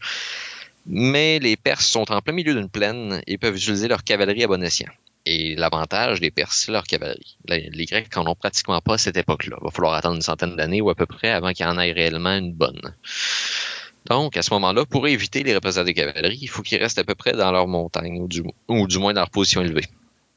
Les Perses, par contre, ils sont pas naïfs, c'est pas leur première guerre non plus, vont s'attaquer à leur ligne de, soutien. Dans le fond, tout ce qui va leur apporter des vivres, de l'eau, euh, tout ce qui peut, dans le fond, les approvisionner.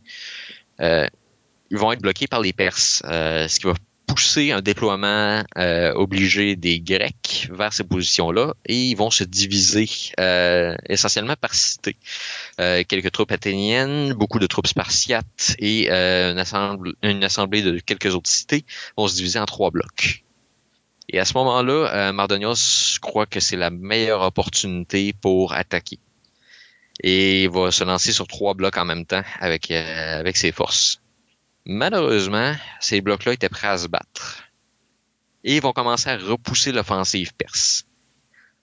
Ça va commencer à dégénérer aussi quand Mardonios lui-même va être tué par, euh, par une avancée spartiate. Et à ce moment-là, les troupes sont en déroute complète. dès que les troupes sont en déroute, il y en a une partie qui vont simplement se sauver dans les champs. Il y en a d'autres qui vont se sauver dans le camp qui est relativement fortifié et qui va s'avérer être un piège à rat. Ils vont être tués jusqu'au dernier. Donc, on se ramasse avec la perte de Mardonios, la, perte complète des troupes, ou du moins de ce côté-là, et dans le camp, et euh, le reste des troupes qui sont en repli. Ça s'avère être un gigantesque coup de morale pour les Grecs. Euh, et à ce moment-là, ce qui reste de la flotte, euh, de la flotte perse, va commencer à, à, prendre dans le fond les troupes qui sont en repli et vont se retirer vers l'Asie mineure. Malheureusement pour eux, à euh, près du mont Mikal, il y a une flotte grecque alliée de la coalition qui a entendu parler de la victoire, euh, qui a entendu parler de la, dernière, victoire à Platé, et à ce moment-là, ça va les motiver à attaquer des forces en retraite. Et c'est là où ils vont perdre les forces qui leur restaient. Par contre, comparé à l'entièreté de l'amplitude de, l'Empire perse, oui, ça reste beaucoup de troupes qui sont perdues, mais essentiellement, ils ont atteint la majorité de leurs points. Ils ont réussi quand même à rallier la majorité du nord de la Grèce pour l'instant. Donc, à court terme, c'est une victoire pour les Perses, pour la majorité, d'avoir conquis tout ce territoire-là. À court terme, il y a beaucoup plus d'implications que ça les Grecs vont quand même commencer à se, développer une espèce de sentiment d'appartenance. Ils sont plus nécessairement athéniens, ils sont plus spartiates, ils sont plus tébéiens. C'est des Grecs. Ça va commencer par l'établissement d'une ligue qui s'appelle la Ligue de Delos, qui va rallier beaucoup de cités grecques, qui va, va éventuellement mener vers euh, d'autres problèmes, et ça, on y reviendra peut-être un petit peu plus tard. Mais essentiellement, ça va rallier les Grecs ensemble. Ils vont commencer à être une force un peu plus redoutable. C'est aussi une reprise lente et assurée des cités grecques et des Cyclades par les Grecs au fur, et à mesure des prochaines années. Donc, on parle d'un regain assez majeur pour les Grecs de ce côté-là. Et les troupes de, cette coalition-là vont faire leur chemin jusqu'à euh, vont faire leur chemin jusqu'à Sestos et Byzance. C'est les deux points d'accès continentaux pour la Grèce. Ça va barrer entièrement la, l'Empire perse pour remettre leurs pieds directement à la Grèce, à part par voie navale. Donc le conflit a été, assez, a été assez majeur. Pour les Perses, par contre, c'était assez mineur. Ils ont, ils ont, subi un échec à la fin complètement quand tous ces territoires-là ont été perdus. Mais leur empire était encore, était encore immense et avait encore toute la force qu'il avait besoin. S'ils avaient dédié toutes leurs ressources et qu'ils n'avaient pas eu besoin de, se garder des forces au cas où il y aurait eu des révoltes, ils auraient peut-être pu écraser les Grecs, mais bon, ça c'est spéculatif rendu là. Essentiellement, euh, pour les Perses, c'est pas une si grosse perte que ça. Pour les Grecs, par exemple, c'est immense comme victoire. Parce que à ce moment-là, c'est le premier bastion de démocratie qui va être conservé. Ça va leur montrer qu'ils ont une certaine force quand ils s'allient ensemble et ça va mener plus tard à ce qu'on va connaître comme euh, l'Empire macédonien. Éventuellement, dans le fond, la situation va se renverser complètement? Et ça, on risque de le voir dans une de mes prochaines chroniques, une chronique sur Alexandre le Grand. Tantôt, on parlait des Romains au début de la chronique. Tu disais, les Romains commencent à, euh, arriver. Euh, est-ce qu'ils arrivent dans ce conflit-là ou ils arrivent plus tard? Oh non, leur, implication à l'échelle mondiale va retarder quand même beaucoup. Là, ils sont en train de s'établir euh, lentement, mais sûrement en Italie. Mais on ne les verra pas avant encore quelques centaines d'années. Donc, ils n'ont pas, eu de n'ont pas eu de lien avec ce conflit-là, ça ne les a pas aidés ou, ou quoi que ce soit. Là c'est trop lointain pour ça. C'est bon. Non, éventuellement, par contre, euh, on va avoir des interactions majeures entre Grèce et Rome. Euh, je crois que j'en avais déjà soulevé une partie en mentionnant justement que l'influence grecque euh, avait gagné sur l'influence romaine, même si les Grecs avaient été conquis. ça, c'était assez majeur. Mais essentiellement, le, Rome va avoir son incidence dans quelques centaines d'années. Lorsqu'on va commencer à avoir des visées un peu plus mondiales et que là, ils vont commencer à se rendre compte qu'ils ont une certaine force militaire et quand ils vont commencer à faire les Grecs, c'est là où ils vont vraiment prendre confiance en leur puissance. Merci beaucoup, Monsieur Pascal, de cette incroyable traversée temporelle euh, et de ce conflit entre les Perses et les Grecs. Euh, j'ai bien hâte d'entendre la chronique sur Alexandre le Grand qui va continuer toute cette histoire-là. Euh, toujours intéressant de te parler, mon cher. Ça fait plaisir.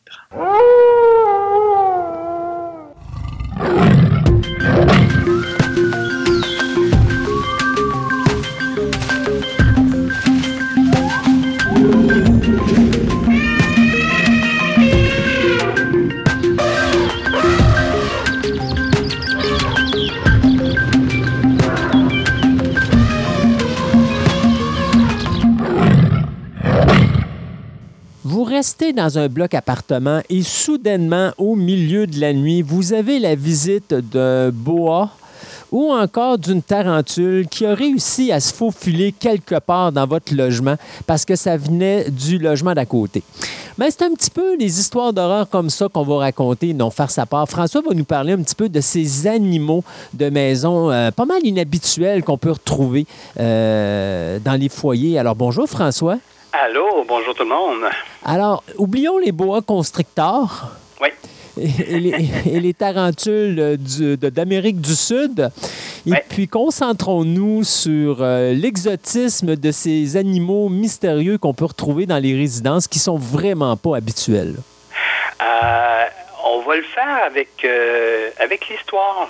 Parce que ça, c'est pas quelque chose. ben, actuellement, oui, on a avec les médias, euh, surtout maintenant avec les médias sociaux, on voit toutes sortes d'affaires.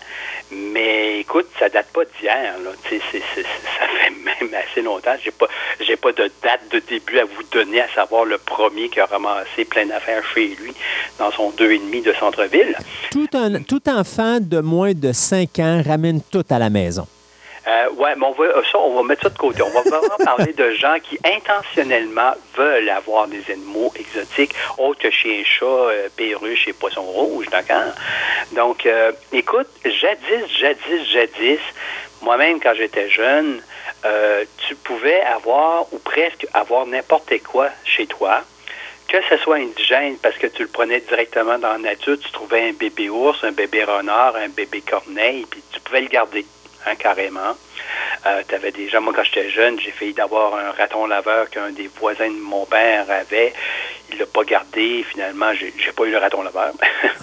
Ou si tu avais de l'argent, si tu étais assez riche, tu pouvais te payer des animaux exotiques à même certaines animaleries de Québec, euh, d'avoir déjà vu euh, des, des oiseaux tropicaux, des grands toucans, des, des, des singes. Rappelez-vous la faune domestique qui vendait des singes et qui est resté pogné avec son célèbre singe après ça pendant des années de temps parce que les lois avaient changé. Donc moi, je me rappelle que jeune, tu pouvais acheter euh, des bébés crocodiles dans les animaleries ou si tu revenais de la Floride, eh, puis tu avais trouvé un bébé crocodile ou un petit serpent euh, dans les Everglades, ben, on te laissait passer aux douanes avec ça parce que pff, qu'est-ce que tu veux que ça nous fasse? Tu sais, Ramène-le ton fameux crocodile. Et ça a créé les Et- fameuses légendes urbaines légendes du, euh, urbaines du alligator. Comme dirait Drew Barrymore dans E.T., Alligator in the Sewer, c'est-à-dire les alligators dans les, euh, dans les bouches d'égout.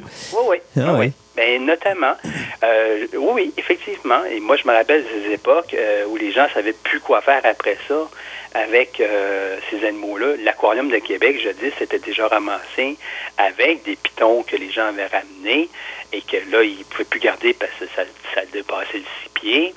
Euh, les alligators, même chose, des trucs de genre. Donc, il fait un temps où, euh, quand je dis presque n'importe qui, oui, à peu près, là, tu sais, donc, tu pouvais facilement avoir des animaux. Euh, moindrement tu y mettais le prix. Je me rappelle d'avoir déjà vu un reportage des années 60-50. Pour euh, plusieurs euh, milliers de dollars, tu pouvais quasiment te procurer un panda ou un lion ou un, tigre, un truc de genre. Donc, euh, puis ça, personne s'en souciait. Il y avait aussi une espèce d'exotisme qui appartenait au monde des vedettes. Prends Sarah Bernard. À son époque, elle avait un lion, un singe, un, perroquet, je ne sais plus trop la liste qu'elle avait chez elle. Et je lisais une anecdote parce qu'elle n'a jamais réussi à toutes les gardé longtemps. Ils se sont mangés un, un l'un l'autre. Aussi bête que ça. Joséphine Baker, même chose. Elle avait une collection chez elle de guépards, bois, des trucs de genre. Elle, par contre, elle savait comment les faire. Elle les séparait l'un l'autre. Elle, avait un peu plus d'expérience de ce côté-là. Donc, euh, oui, il y avait, euh, on se rappelle d'avoir déjà vu des vieilles photos de, de, de, de vedettes des, des, années 20, des, des débuts du siècle, euh, qui exhibaient leurs animaux exotiques qu'ils avaient achetés parce que eux étaient vedettes, fait que eux avaient le droit à ça, des trucs de genre. Combien de fois on a vu des photos de richissimes arabes du pétrole qui sont un, lion, un tigre, un guépard à la maison, hein? Euh, je me rappelle des jokes de Michel Rivard sur un de ses doubles albums euh, de l'oncle Georges qui dit comment je peux avoir un guépard à la maison. C'était une époque où effectivement les lois et l'acquisition étaient très. Les lois n'étaient pas là et l'acquisition était facile. je me rappelle d'un film euh, en 1981 qui était un film américain où tu as un homme qui était Noël Marshall, si je ne me trompe pas, qui euh, avait adopté, je crois, ben, il y avait une idée de filmer un film avec de véritables lions. Et euh, il avait adopté, je pense, quelque chose comme une vingtaine de lions qui a gardé chez eux et puis euh, il les a pris quand ils étaient bébés et il les a élevés tout simplement et il a filmé avec ces lions-là, mais aucune protection. Et euh, il y a des séquences que j'ai vues, parce qu'il y a un documentaire qui a été fait là-dessus il n'y a pas si longtemps, où est-ce qu'à un moment donné, justement, pendant le tournage, tu voyais qu'il y avait des querelles de lions, puis lui, il faisait le alpha. Donc, il se mettait là, puis il, faisait le gars qui dirigeait tout ça. Puis il y a des fois qu'il prenait des méchantes chances. Et tu as une séquence, à un moment donné, où il est justement en train de, de, se fâcher contre ces lions pour leur dire, là, là vous vous calmez. Et tu en as un qui arrive par en bas et qui prend la jambe et qui le tire au complet. Et il y avait des risques. Je pense que dans ce tournage-là, il n'y a eu aucun caméraman, aucun technicien ou aucun acteur qui n'a pas été blessé par un lion à un moment ou à un autre pendant la production qui a été vraiment cauchemardesque. Mais, euh, tu sais, pour te dire à quel point que des fois, on avait une certaine liberté dans ces années-là qu'on n'aura plus aujourd'hui. Non, non, non. Il faut dire que lui était parti d'une idée de faire un film, mais là, on reprenons à ceux qui veulent tout simplement avoir la bébite à la maison parce qu'ils ont vu ça à la TV, parce que c'était mode cette époque-là. Tu sais, je me rappelle quand j'étais plus jeune, tu avais des émissions comme L'Ours Ben, Flipper, Dactari. Euh, ben, pense Grizzly Adam. Les gens, étaient, les gens étaient dans la nature. Oui, ils avaient un ours, l'ours Ben, Skippy, Skippy le kangourou. Oui. Et là, les gens se disaient, hey, je veux faire pareil, je veux faire ci, je veux faire ça. Souvent, ils oubliaient le contexte que l'ours Ben, il était dans la forêt, que Skippy était dans la savane, puis que Dactari était dans le jungle. mais ils transposaient le fait que Lion pouvait dormir dans la maison. Fait que ils disaient, hey, je veux faire pareil. Et à cette époque-là, c'était, comme je te disais, c'était le budget. c'était faisable. C'était faisable. Tu n'avais pas, les, pas les lois, tu n'avais pas si. Et tu vois ton exemple que tu me donnes, des incidents, des accidents, les, le lion se retrouve chez le voisin, mange le voisin. Euh, là, tranquillement, à un moment donné, les premières considérations de loi qui se sont imposées pour le contrôle de quoi avoir à la maison sont venues souvent pour des contrôles de sécurité. Euh, du voisinage. Fait que là, à un moment donné, les lois ont surtout tout de suite touché tout ce qui pouvait être gros et dangereux. Là, à un moment donné, il n'était plus question d'acheter des lions, des tigres, des scies, des ours euh, de manière trop facile, sachant que ces animaux-là, une fois adultes, on tombait dans une autre catégorie. Fait que les, règles municipales sont, sont, apparues à un moment donné pour, pour faire régir ce genre d'animaux euh, complexes, mais euh, touchait pas certains petits animaux que là, on disait, bouf, non, ça a l'air, ça n'a pas l'air dangereux, ça, tu sais. J'ai avec moi ici des vieilles règles municipales des villes de, des villes de Québec avant la fusion. Quand Cap-Rouge était une ville, Sillery était une ville, Charlebourg était une ville. Mhm. J'en ai ramassé plein de ces vieilles lois-là avant les fusions. Et là, tu avais toujours la section animaux. Et qu'est-ce qu'un résident de Charlebourg, contrairement à un résident de Cap-Rouge pouvait garder, c'était, tu voyais bien les influences, des choses qui c'était, c'était ajustable. Il n'y avait pas de loi qui, euh, comment je disais, unifiait l'ensemble des choses. Chaque municipalité se gérait comme il pouvait. Charlebourg, on interdisait les rapaces, on interdisait les grands félins. C'était vraiment écrit comme ça. Mhm. Rapaces, grands félins, ours, interdits. c'était comme, OK, c'était clair. le reste, il ne parlait pas si tu pouvais avoir un hippopotame, un éléphant, là. ça, c'était interdit. Le reste, il y avait, avait un grand flou. Et Charlebourg, comme il y avait la présence du zoo depuis les années 30, ben là, la liste était longue. ça incluait des hyènes, ça incluait si, je dis, quand est-ce que tu veux qu'une hyène tu te ramasses avec une hyène sur ton terrain. C'est ben, parce qu'il doit y en avoir une au zoo que les gens se sont veux une, c'est un truc de genre. Fait que ça, aujourd'hui, t'as pu, euh, premièrement, les municipalités ne gèrent plus tellement ce genre de choses-là. Il a fallu qu'on arrive à des lois provinciales, à des lois nationales canadiennes, aujourd'hui à des lois internationales qui imposent de qu'est-ce que tu peux importer, qu'est-ce que tu ne dois plus avoir, et pas juste pour des questions de sécurité, de voisinage, mais une question de protection des espèces, parce que ces modes-là ont eu des conséquences aussi au niveau des disparitions de certaines espèces. pour te donner un plus bel exemple, euh, il y a quoi, les années 80 à peu près, quand les fameuses tarentules ou les migales, pour être plus précis, ont apparu sur le marché des animaleries. La plus célèbre était la migale qu'on appelle à genou rouge ou à patte rouge du Mexique.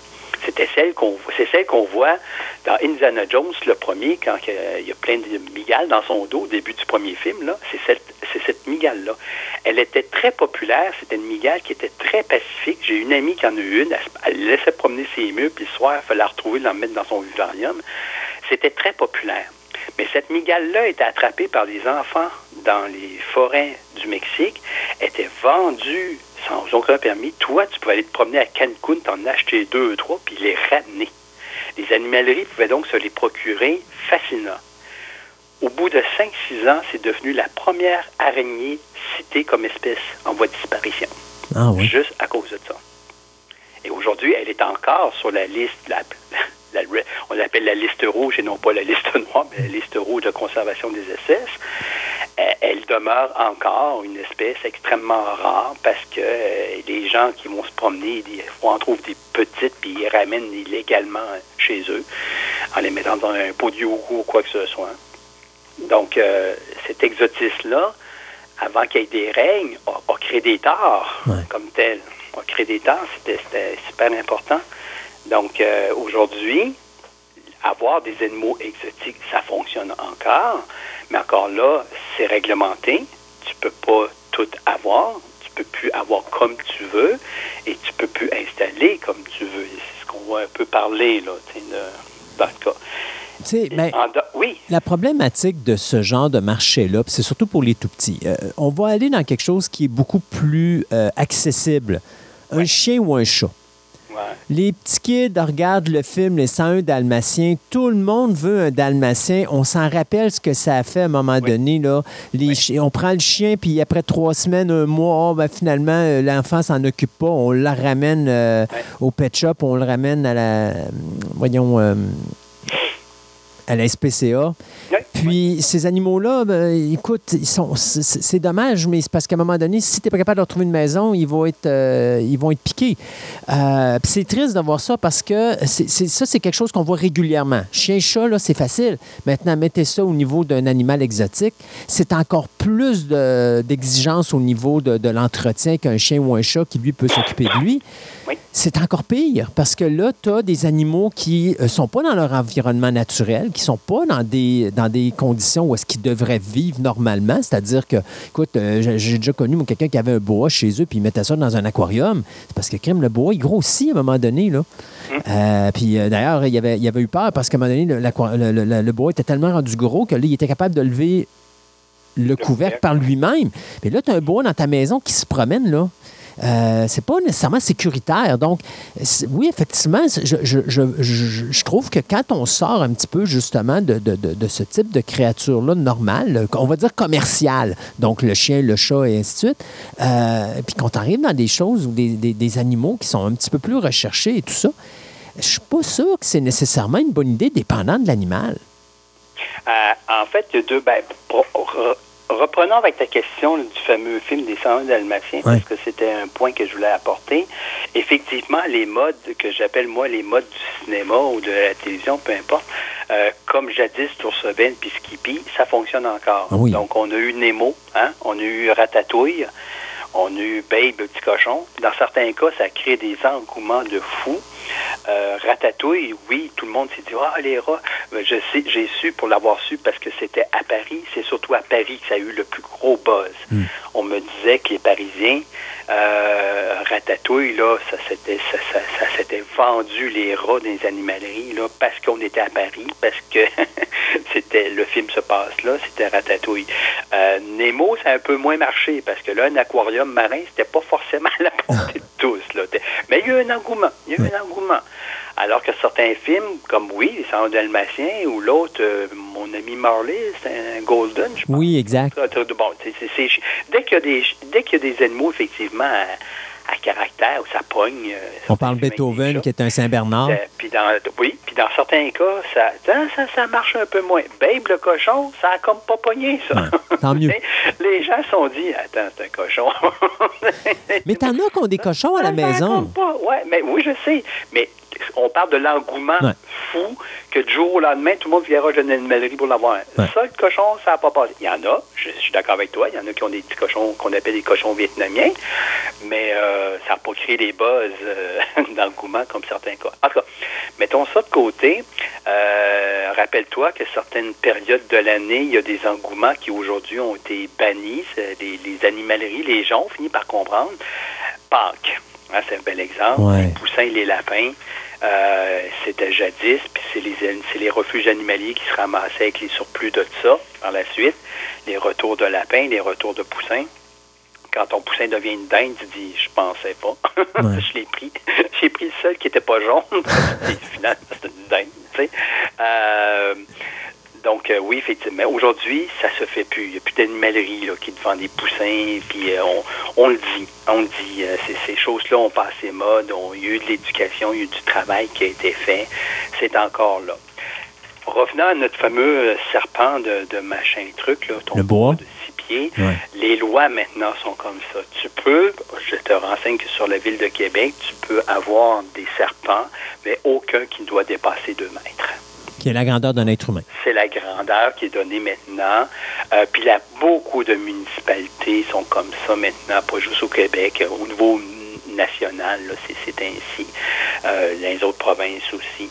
Euh, au départ, les gens nous demandent souvent, ouais, mais je peux-tu avoir un serpent? Non. Au niveau canadien, la garde d'animaux venimeux est interdite. Au départ. Donc, euh, crocodile, tortue de mer, là. Tous les autres reptiles à caractère commerciaux qu'on retrouve maintenant dans certaines animaleries sont des, c'est de l'élevage. C'est de l'élevage et c'est pour ça qu'on retrouve certaines espèces plus fréquentes comme les laves des les blés, les serpents laitiers, Les lézards. pitons royaux, royales. Mhm. Euh, on retrouve ce genre d'espèces-là parce qu'elles sont élevées, elles ne sont pas prises en nature. Il y a des croissements, il y a des variétés. Euh, ils sont domestiqués quasiment. Mais encore là, il faut respecter les règles. Il faut respecter les règles, à savoir que euh, si tel piton s'il devient grand, tu ne pourras plus le garder.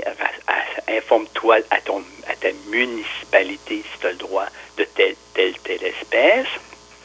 Quand c'est vendu en animalerie, c'est parce que c'est permis. C'est une chose. Là. Si l'animalerie le vend, ben, logiquement, c'est parce que le, le courtier en lui-même a le permis pour, puis il peut te le vendre parce qu'il est légal d'être vendu. Donc, les gens, souvent, ils se disent, ouais, oui, oui, t'as, euh, des fois, il faut qu'on rassure même les agents de police. Ils disent, il n'y a pas le droit d'avoir ça. Ben non, regarde, la, la loi de ta ville, tu aurais dû lire le chapitre sur animaux, le permet. Donc, euh, ça, c'est une chose. L'autre affaire, comme tu dis, euh, si quelqu'un est intéressé par ça, hein, c'est comme avoir un chien, un chat. Hein? Tu t'informes avant. C'est quoi, l'ou- dans quoi tu t'embarques? Ouais. Même chose pour ces animaux exotiques-là. Dans quoi tu t'embarques? Et comme on le dit, allez pas prendre ça sur Kijiji. Allez chez des professionnels. Allez chez des gens qui, ont les compétences, qui vont vous expliquer que là, tu as ça, ça va te prendre une lampe, deux lampes, un ci, un ça. Puis là, tu viens de t'apercevoir, tu es déjà rendu à quasiment 1000 pièces d'équipement pour garder ton serpent. Fait que là, là, les- tu y réfléchis. Tu Ben- tu te dis, OK, là, là, je me lance dans quel... C'est comme un chien, tu sais, Oui. les gens, ouais, des croquettes, puis c'est facile. Ben oui, des croquettes, c'est facile. C'est Tu vas ça. t'apercevoir que le budget que tu aurais mis à la fin de ton chien, ben, un animal exotique, il y a un coût à ça, tu sais. Peu importe ce qui peut être. Donc, un animal, il y a un coût. Ouais. Il y a une responsabilité. Mais il y a une responsabilité parce que la majorité des, des gens voient un animal comme un bibelot. C'est une vie. C'est peut-être pas une vie humaine, mais c'est une vie pareille. Cet animal-là a une conscience, il a une morale, il a, tu sais, je veux dire, quand il te voit rentrer dans la maison, ben, il brasse la queue, il est heureux de te voir. Tu sais, moi, j'ai déjà eu un professeur à, à l'école qui disait que les animaux n'avaient pas d'émotion, puis il m'a donné, j'ai comme, tu sais, j'ai- comme, à un moment donné, je me suis levé, j'ai dit, c'est parce que ce que vous me dites là est complètement impensable parce que ce que vous me dites là, l'animal est juste un objet. Et ce n'est pas un objet, c'est un être vivant. Et c'est un être vivant que, euh, au même titre que quand une, mère de famille ou une femme a un enfant, ben c'est la même affaire. Si elle donne, met au monde un enfant, elle a la responsabilité de le protéger, de s'en occuper jusqu'à ce qu'il soit autonome, qu'il peut s'en occuper, euh, qu'il peut s'occuper de lui-même. Un animal reste enfant toute sa vie. Il peut pas s'occuper nécessairement de lui-même, sauf si tu le mets dans la nature, puis là, ben, il doit se déniaiser. Mais si vous avez un animal de maison que vous mettez dehors, il va se faire bouffer dans le temps de le dire parce qu'il n'a pas été habitué à ce type de vie-là. Donc, un animal, c'est un être vivant que tu as la responsabilité de. Ce n'est pas un objet. Il y a beaucoup de monde dans la population. Ah, je choisis un chien parce que mes enfants en veulent. Oh, là, ils n'en veulent plus, mais regarde, on va le retourner. C'est pas un objet, c'est pas quelque chose que tu as acheté à Walmart. C'est un être vivant dont tu dois prendre la responsabilité. Mais c'est la même chose. On applique la même chose avec un animal exotique. Là. Oui. Tu, tu peux pas avoir un piton en disant, bon, on va le remettre dans la nature. Non, il sait pas ce que c'est. là. Non. Il saura pas quoi faire. Instinctivement, oui, il va peut-être se débrouiller, mais non. Comme, un- comme tu dis, un chien, un chat, si tu leur lâches, ils risquent d'avoir bien plus de misère que d'autres choses. Exact. Les animaux exotiques, c'est la même chose. D'autant plus qu'ici, au Québec, ben là, l'hiver arrive, puis là, le, si tu as mis ta tarentule dehors, elle ne sera pas un poil d'hiver, d'accord? On s'entend-tu? ça, c'est certain. elle ne sera pas un poil d'hiver. Parlant des, des fameuses questions, comme on disait tantôt, les migas, les affaires de genre, il y a des modes. Hein? Il y a des modes. Actuellement, euh, les reptiles n'ont plus tellement la cote. Euh, les migales, ça plus trop la cote non plus. Il y a des modes qui passent comme ça, à un moment donné, c'est cool, c'est c'est tendance, euh, le, le phénomène de la mode, de ci, de ça. euh, écoute, ça passe, puis quand je parle avec des gens dans les animaleries qui sont spécialisés dans ce genre d'animaux-là, à un moment donné, on s'aperçoit, hein, t'as plus tel chat. On dit non, ça, ça, ça se vend plus, ça pogne plus, puis personne veut ça. Et là, il y a une stabilité qui se fait, comme je te disais tantôt, pour les, les- les- prenons les serpents. Moi, je me rappelle d'une époque, quand ça a commencé, on trouver toutes sortes d'espèces de serpents, allant de facile à un peu plus complexe à garder. Puis aujourd'hui, non. Il y a une stabilité qui s'est faite sur trois, quatre espèces que je t'ai nommées tout à l'heure. Puis le marché s'est stabilisé avec ça parce que c'est facile, on les connaît bien maintenant, on sait qu'est-ce qu'ils ont besoin. Puis les espèces qui ont, qui ont pas pogné, ben on en veut, on, on se lance pas, on se lance pas là-dedans euh, parce qu'on c'est si c'est ça. Et on a ajusté les règlements en conséquence. Il y a des choses qui ont foiré totalement. Moi, je me rappelle que j'ai vu apparaître sur le marché des menthes religieuses. Il y a pas personne s'est lancé là-dedans, pas ici, du moins, parce que c'est pas facile. Euh, c'est fragile. Euh, on m'a dit, tu vas payer 35$ pour une bébite qui mesure un pouce, puis que le lendemain matin, tu sais plus où est-ce qu'elle est dans son avant. Elle dit, où est-ce qu'elle est? Tu l'as perdue. Euh, bien mettre 35$ dans la laveuse. hein. Euh, J'ai vu une fois une tentative qui a échoué lamentablement. À chaque année, il y a des salons. euh, ça se fait plus tellement, mais ça se faisait jadis à l'époque. Il y avait des salons des animaux euh, domestiques qui étaient à Expo Québec à l'époque. Euh, c'est sûr que tous les chiens et chats, les produits, il y avait des démonstrations de chiens intelligents, des affaires de même. Il y avait toutes sortes d'affaires. Il y avait toujours une aile, un rayon des animaux à caractère exotique. À ces débuts-là, c'était assez simple. hein, une couple de serpents, de lézards, des trucs de genre. Et là, à un moment donné, j'ai vu apparaître une pieuvre. Alors, une toute petite pieuvre dans un aquarium. J'ai dit, c'est-tu sérieux? Il dit, oui, oui, on essaye de lancer ça. Je n'ai jamais revu cette expérience-là. Euh, une pieuvre, c'est quelque chose à gérer. Même un grand aquarium professionnel, gérer des pieuvres, c'est quelque chose. Donc, des fois, il y a des, des coups des coups de tendance comme ça, là, qui, j'en suis content, là, que, qui, qui, qui foirent, là, ouais. qui ne marchent pas. Euh, tout ne peut pas être gardé à la maison au niveau de l'exotisme. Il y a, y a des. C'est pas parce qu'ils sont dangereux ou quoi que ce soit, mais c'est parce que, comme on disait tantôt, les besoins vitaux, même de l'animal, peuvent être très complexes. sais. Alors, si pas organisé de manière professionnelle, c'est pas vrai que. Puis il faut faire attention, les animaleries qui ne connaissent pas, choisissez, magasinez les affaires. Allez voir des pros, renseignez-vous comme il faut, lisez les livres qu'il le faut. Mais c'est déjà arrivé, j'en ai vu, puis je nommerai pas de, de, de, place en particulier, me faire dire qu'un serpent dans une 24 pouces avec une grosse lampe en plein milieu de 60 watts, ça fait un job. Parce que moi, deux semaines plus tard, à la Maison des Reptiles, on m'a ramené un serpent brûlé parce qu'il ne pouvait pas de place pour ça. Parce que les, reptiles, c'est des animaux sans froid, ils vont prendre la température ambiante. Il est 24 heures sous une lampe de 60 watts. Là, lui, il vient de péter le sang. Mais non, mais le gars de l'animalerie dit Ah, facile, facile, ça, c'est facile. Non, ça, c'est un gars qui s'y connaît pas, c'est un gars qui veut te vendre de quoi, comme un vendeur de char. Ouais, ben ça. Fait que ça, il faut faire. Mais, mais garde, c'est comme la problématique des gens qui vont acheter trouver des animaux sur Kijiji, qui vont aller dans des usines à chiots, qui vont se faire dire c'est ci, c'est ça. On envoie ces affaires. Fait dans le monde exotique, c'est la même chose. Soyez prudents, renseignez-vous, informez-vous. Je vais te donner un exemple vécu. Moi-même, OK? J'ai un piton royal, il fait pas plus que 80 pouces. il est tout hmm. petit. Il a quasi 15 ans maintenant. C'est un mâle, il s'appelle Interrupteur. Je l'ai recueilli d'un, pas d'une invasion, d'un, simplement d'une saisie policière. Donc, il n'y a pas eu de suite. J'en ai hérité comme tel. Il est super cool, super docile. Il écoute la TV. Euh, on peut le sortir sans problématique. Il vit, ben, le chat le connaît. Moi, je ne l'ai mets pas en contact, évidemment, hum. comme tel. Mon fils rentre au secondaire. OK? Puis là, il avec ses nouveaux amis. Puis ça, ah, chez nous, j'ai un piton. Oh boy. Oh boy.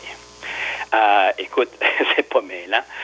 Je suis arrivé un soir, il y avait quatre, quatre, jeunes, quatre jeunes garçons chez nous. Bonjour. Hey, c'est Pierre, c'est un tel. Bonjour, bonjour. Ah, je voulais leur montrer le piton. Oui, là, hey, c'est cool. T'sais, là, il y avait. Tu sais, je les ai laissé faire, c'était bien correct. Je sais pas si tu sais que le lendemain matin, le lendemain soir, j'ai eu quoi? 22 téléphones chez nous, des, mam des mamans puis des papas qui qui étaient en, panique? non, parce que leur garçon voulait. Hey, j'en veux un, moi aussi! Ah, oh, tabarnak. Hey, j'allais reconduire mon fils, il était secondaire 1. Tu sais, j'allais leur conduire. J'ai eu des parents qui sont tombés dessus. Pas méchamment. Bonjour, vous êtes M. Hull? Oui. Euh, là, mon fils, il a parlé avec votre fils. Il avait un serpent. C'est là, mon fils, il en veut un, là. Il m'a dit, c'est facile, je l'ai pris, maman, c'est niaiseux, c'est facile. Là, là, oh boy, oh boy. Là, là, j'ai dû ramer pendant, je te mens pas, j'ai ramé une semaine. Là, J'ai été très honnête avec eux. J'ai dit, écoutez, oui, c'est pas forcément difficile, mais vous vous engagez dans n'importe quoi. Et comme on a dit tantôt, je leur dis, c'est comme un chien et un chat. Vous vous engagez dans quelque chose. T'sais? Je dis, probablement, c'est comme ci, c'est comme ça, le nourrir, le faire ci, le faire ça. Euh, ça va vous prendre ci, ça va vous prendre ça. Je leur ai pas dit de ne pas le faire.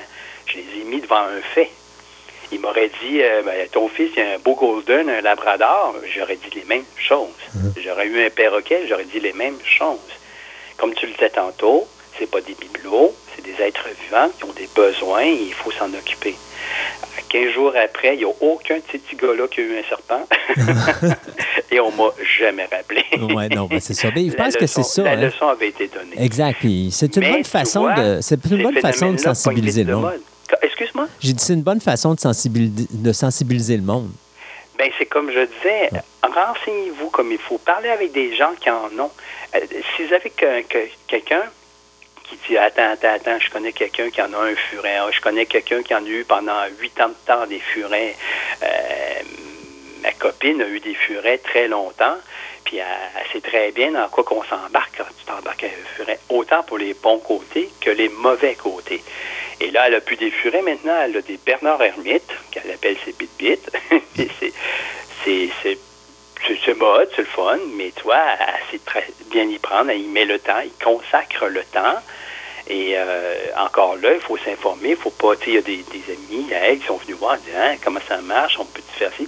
Et tu vois qu'il y a des limites, mais c'est une passion, c'est une façon de faire, mais encore là, aujourd'hui, si quelqu'un lui demanderait, euh, ouais, ça a l'air facile, ben, elle va te dire, non, non, attends un peu, là. Ça prend de l'eau déminéralisée. Fait que, bonjour, là, on, première dépense, ça prend deux lampes, ça prend ci, ça prend tant d'épaisseur ça prend ça, puis ça mange ci, ça mange ça. Euh, c'est sûr, dans certaines animaleries un peu bas de gamme, ils vont dire, ah, la petite granule, puis ça fait leur... Non, non, non, non, non, non, non, non, non. Avec le temps, depuis le temps qu'elle les a maintenant, chacun a sa petite personnalité, elle connaît ses trucs. euh, et gros problème qu'elle a, parce que vois-tu, j'habite pas sur le bord de la mer, malheureusement. j'habite à Québec. Il faut des coquillages, parce que ça grandit un Bernard Hermite, puis ça change de coquille. Euh, c'est pas facile de trouver des coquilles vides à Québec, même sur le marché, parce que tu n'as jamais les bonnes grandeurs. Puis ces maudits-là, c'est comme des, des, des, des chaussures. Elle achète des coquillages, leur met les coquillages, elle dit T'en veux pas Non, elle n'en veut pas de celui-là. Elle en veut un autre. Bon, OK. Fait que là, elle a une belle grosse collection de coquillages vides sur son frigidaire. Puis là, à chaque fois, c'est trouver des coquillages. Tu vois, mais elle s'est investie. Ouais. Alors, des animaux exotiques, comme un animal domestique standard, appelons-le de même, c'est un investissement, c'est du temps à mettre. Euh, il faut il faut pas penser, que, comme tu disais tantôt, on veut faire plaisir aux enfants, c'est la pire des choses. Euh, c'est un travail de... Moi, comme je disais à des gens qui viennent, là où je travaille, c'est une affaire de famille. Ne, ne venez pas me voir en disant les enfants en veulent un. Non, il faut que la famille le veuille au complet. Parce qu'il y a de fortes chances que c'est l'adulte qui va s'en occuper. Ben, ou ou, l'adulte qui ne veut pas s'en occuper, l'animal va bondir dans un refuge. Exact. Ou, encore pire, comme on disait tantôt, écœurés, ils vont ouvrir la fenêtre et vont dire Tiens, le calice dehors, Ouais. chez les plus bêtes. Hein? Donc, ça, euh, non. Donc, euh, l'animal exotique, comme l'animal standard, ça a des besoins. Et euh, ça. Euh, un point que j'aimerais apporter, peut-être, ou un, enfin deux points avant de terminer. Oui.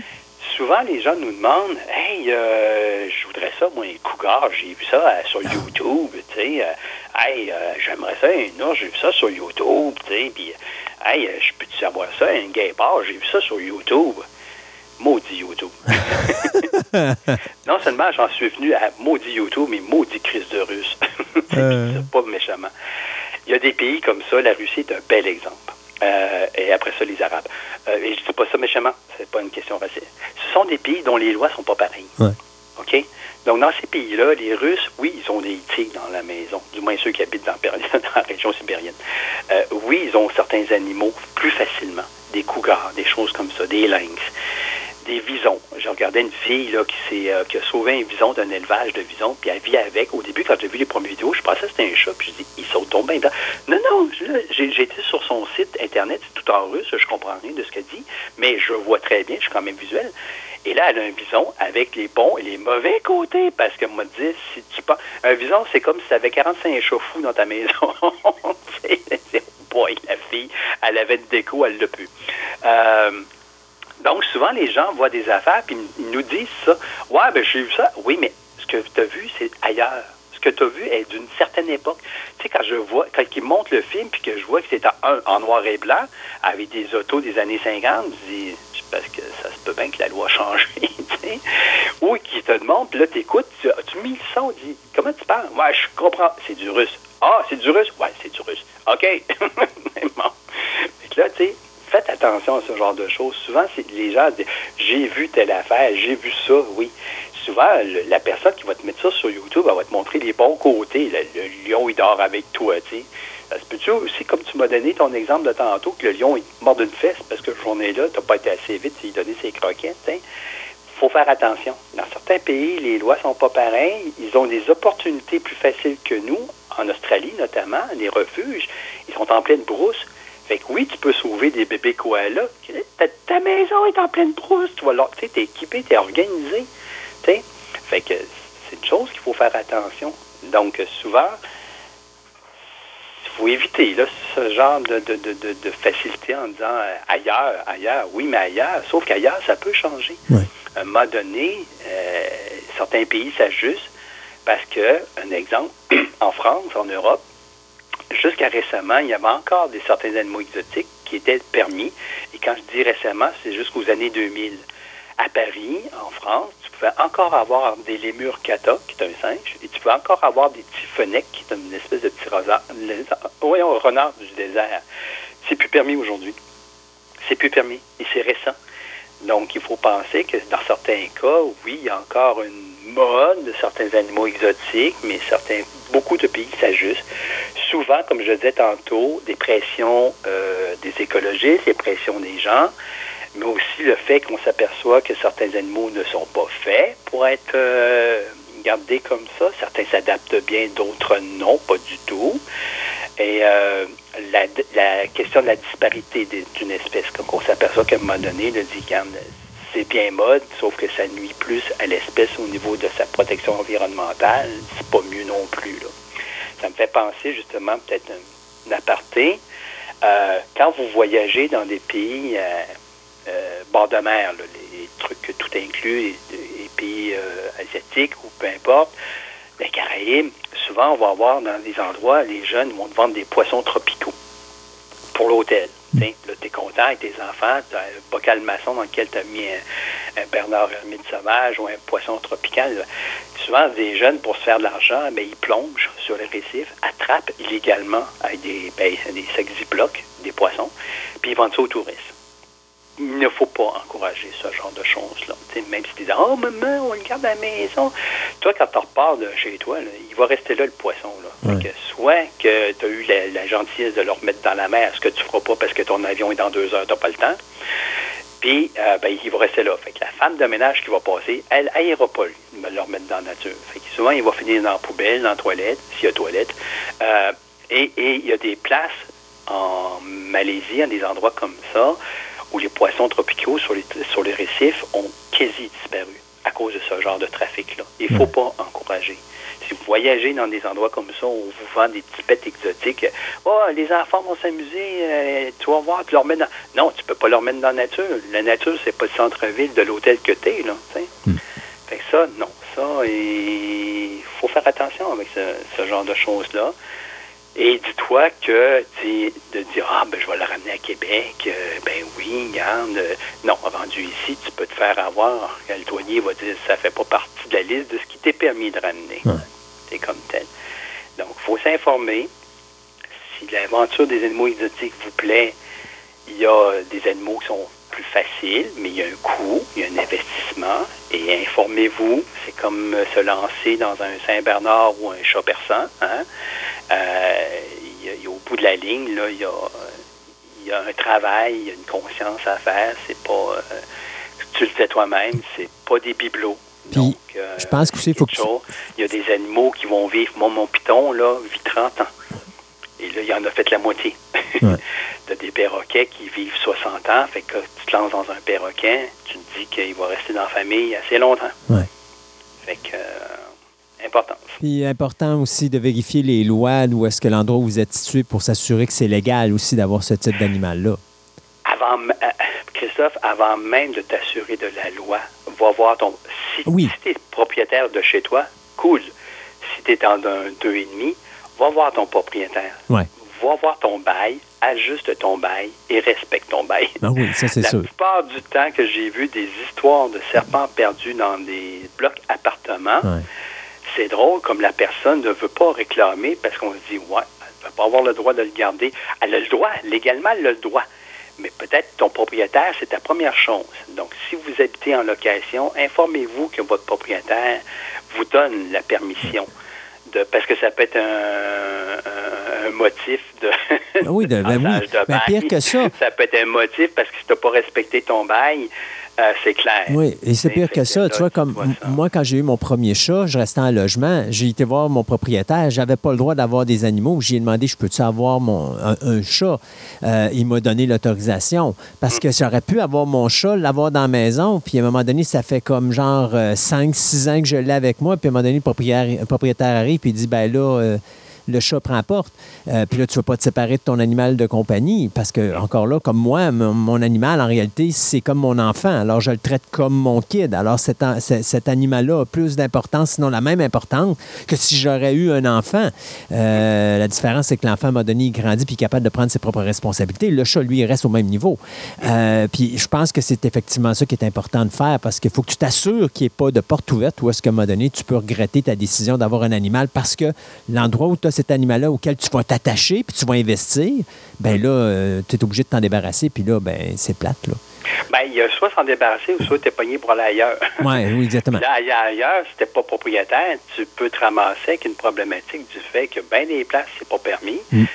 Puis là, euh, ou bien des places, c'est permis, mais c'est plus dans ton budget de location. Oui. Et fait que, Puis, tu sais, je vais, non. je vais amener un autre point, euh, puis rapidement, on va faire ça. Euh, présentement, moi, je reste dans, dans le bois et il y a beaucoup de gens, à un moment donné, que ce qu'ils faisaient, euh, parce que c'est la nouvelle mode, ils ont des lapins et ils ont des poules.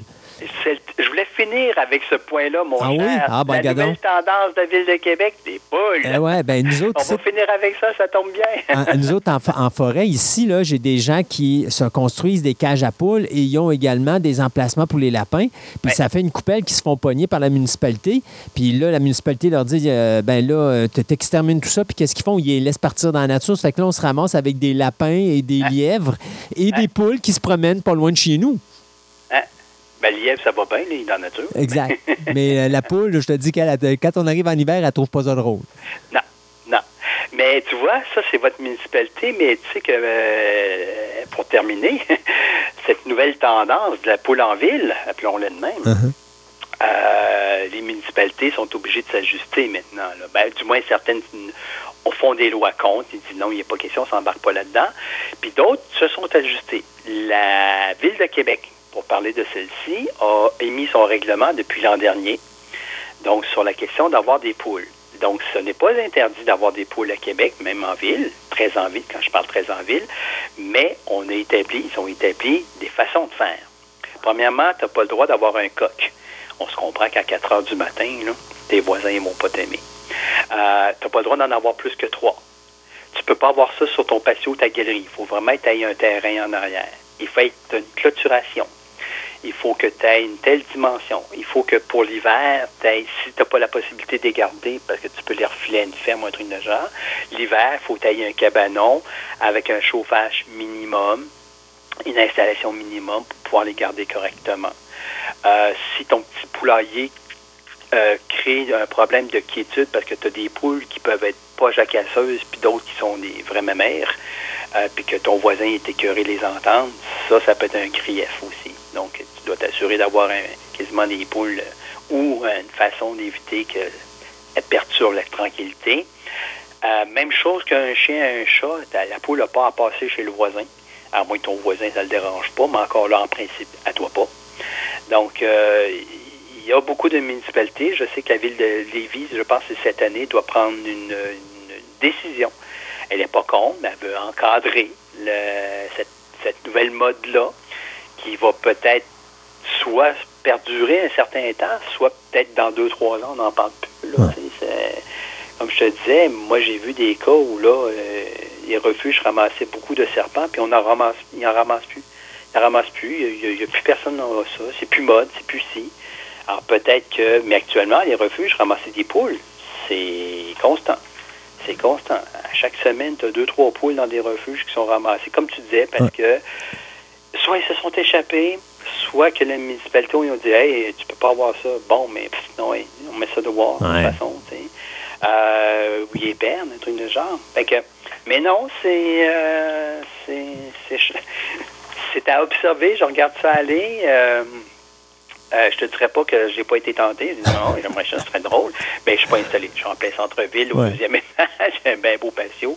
Mais effectivement, on peut pas les mettre sur le patio. C'est correct. Oh oui. C'est- correct cet encadrement-là. Ouais.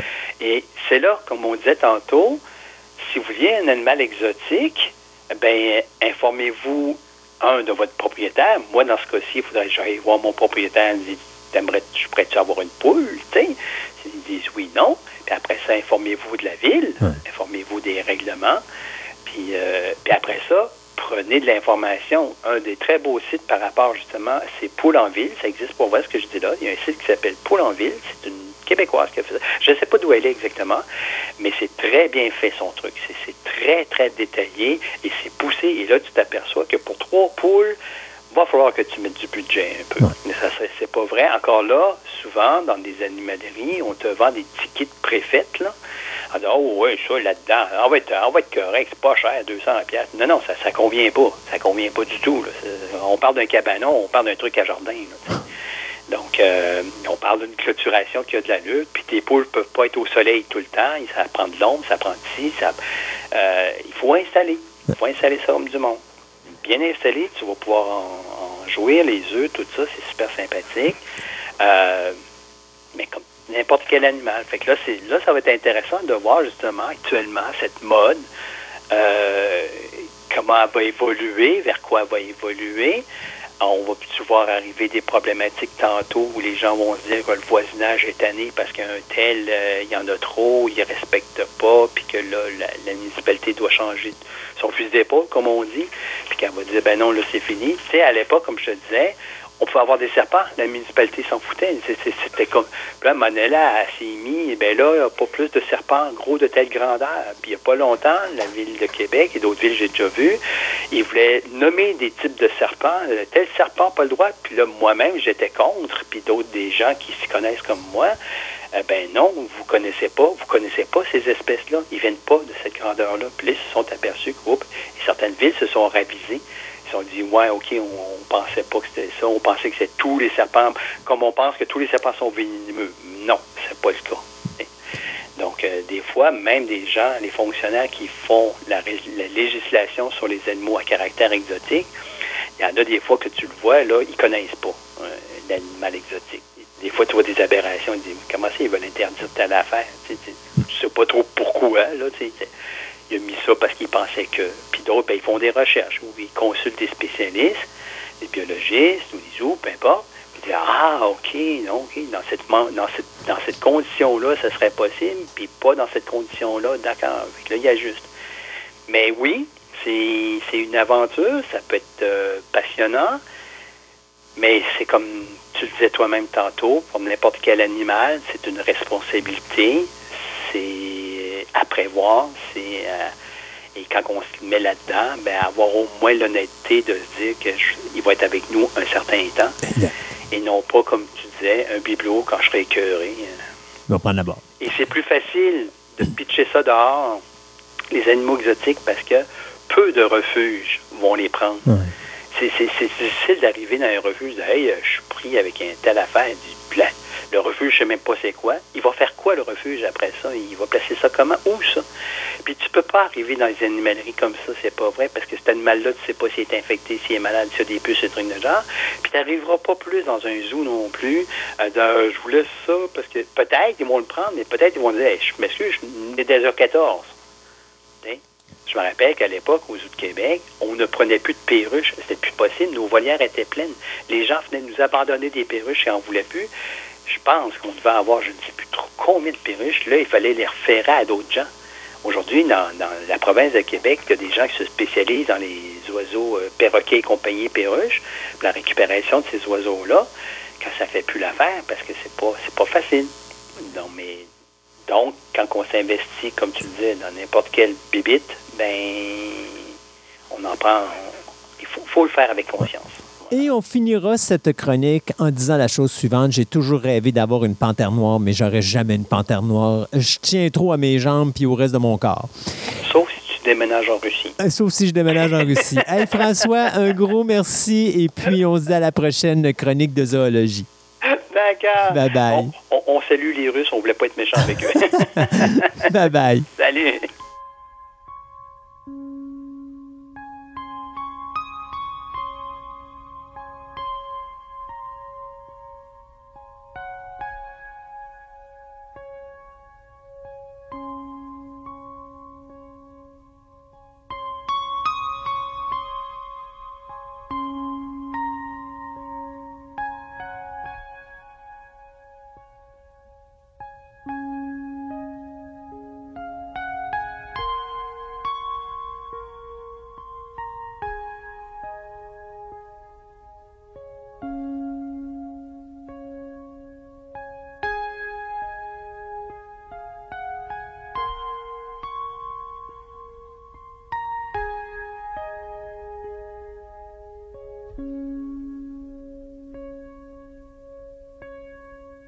Le 17 mai dernier, euh, est décédé en, France, euh, je te dirais un monument.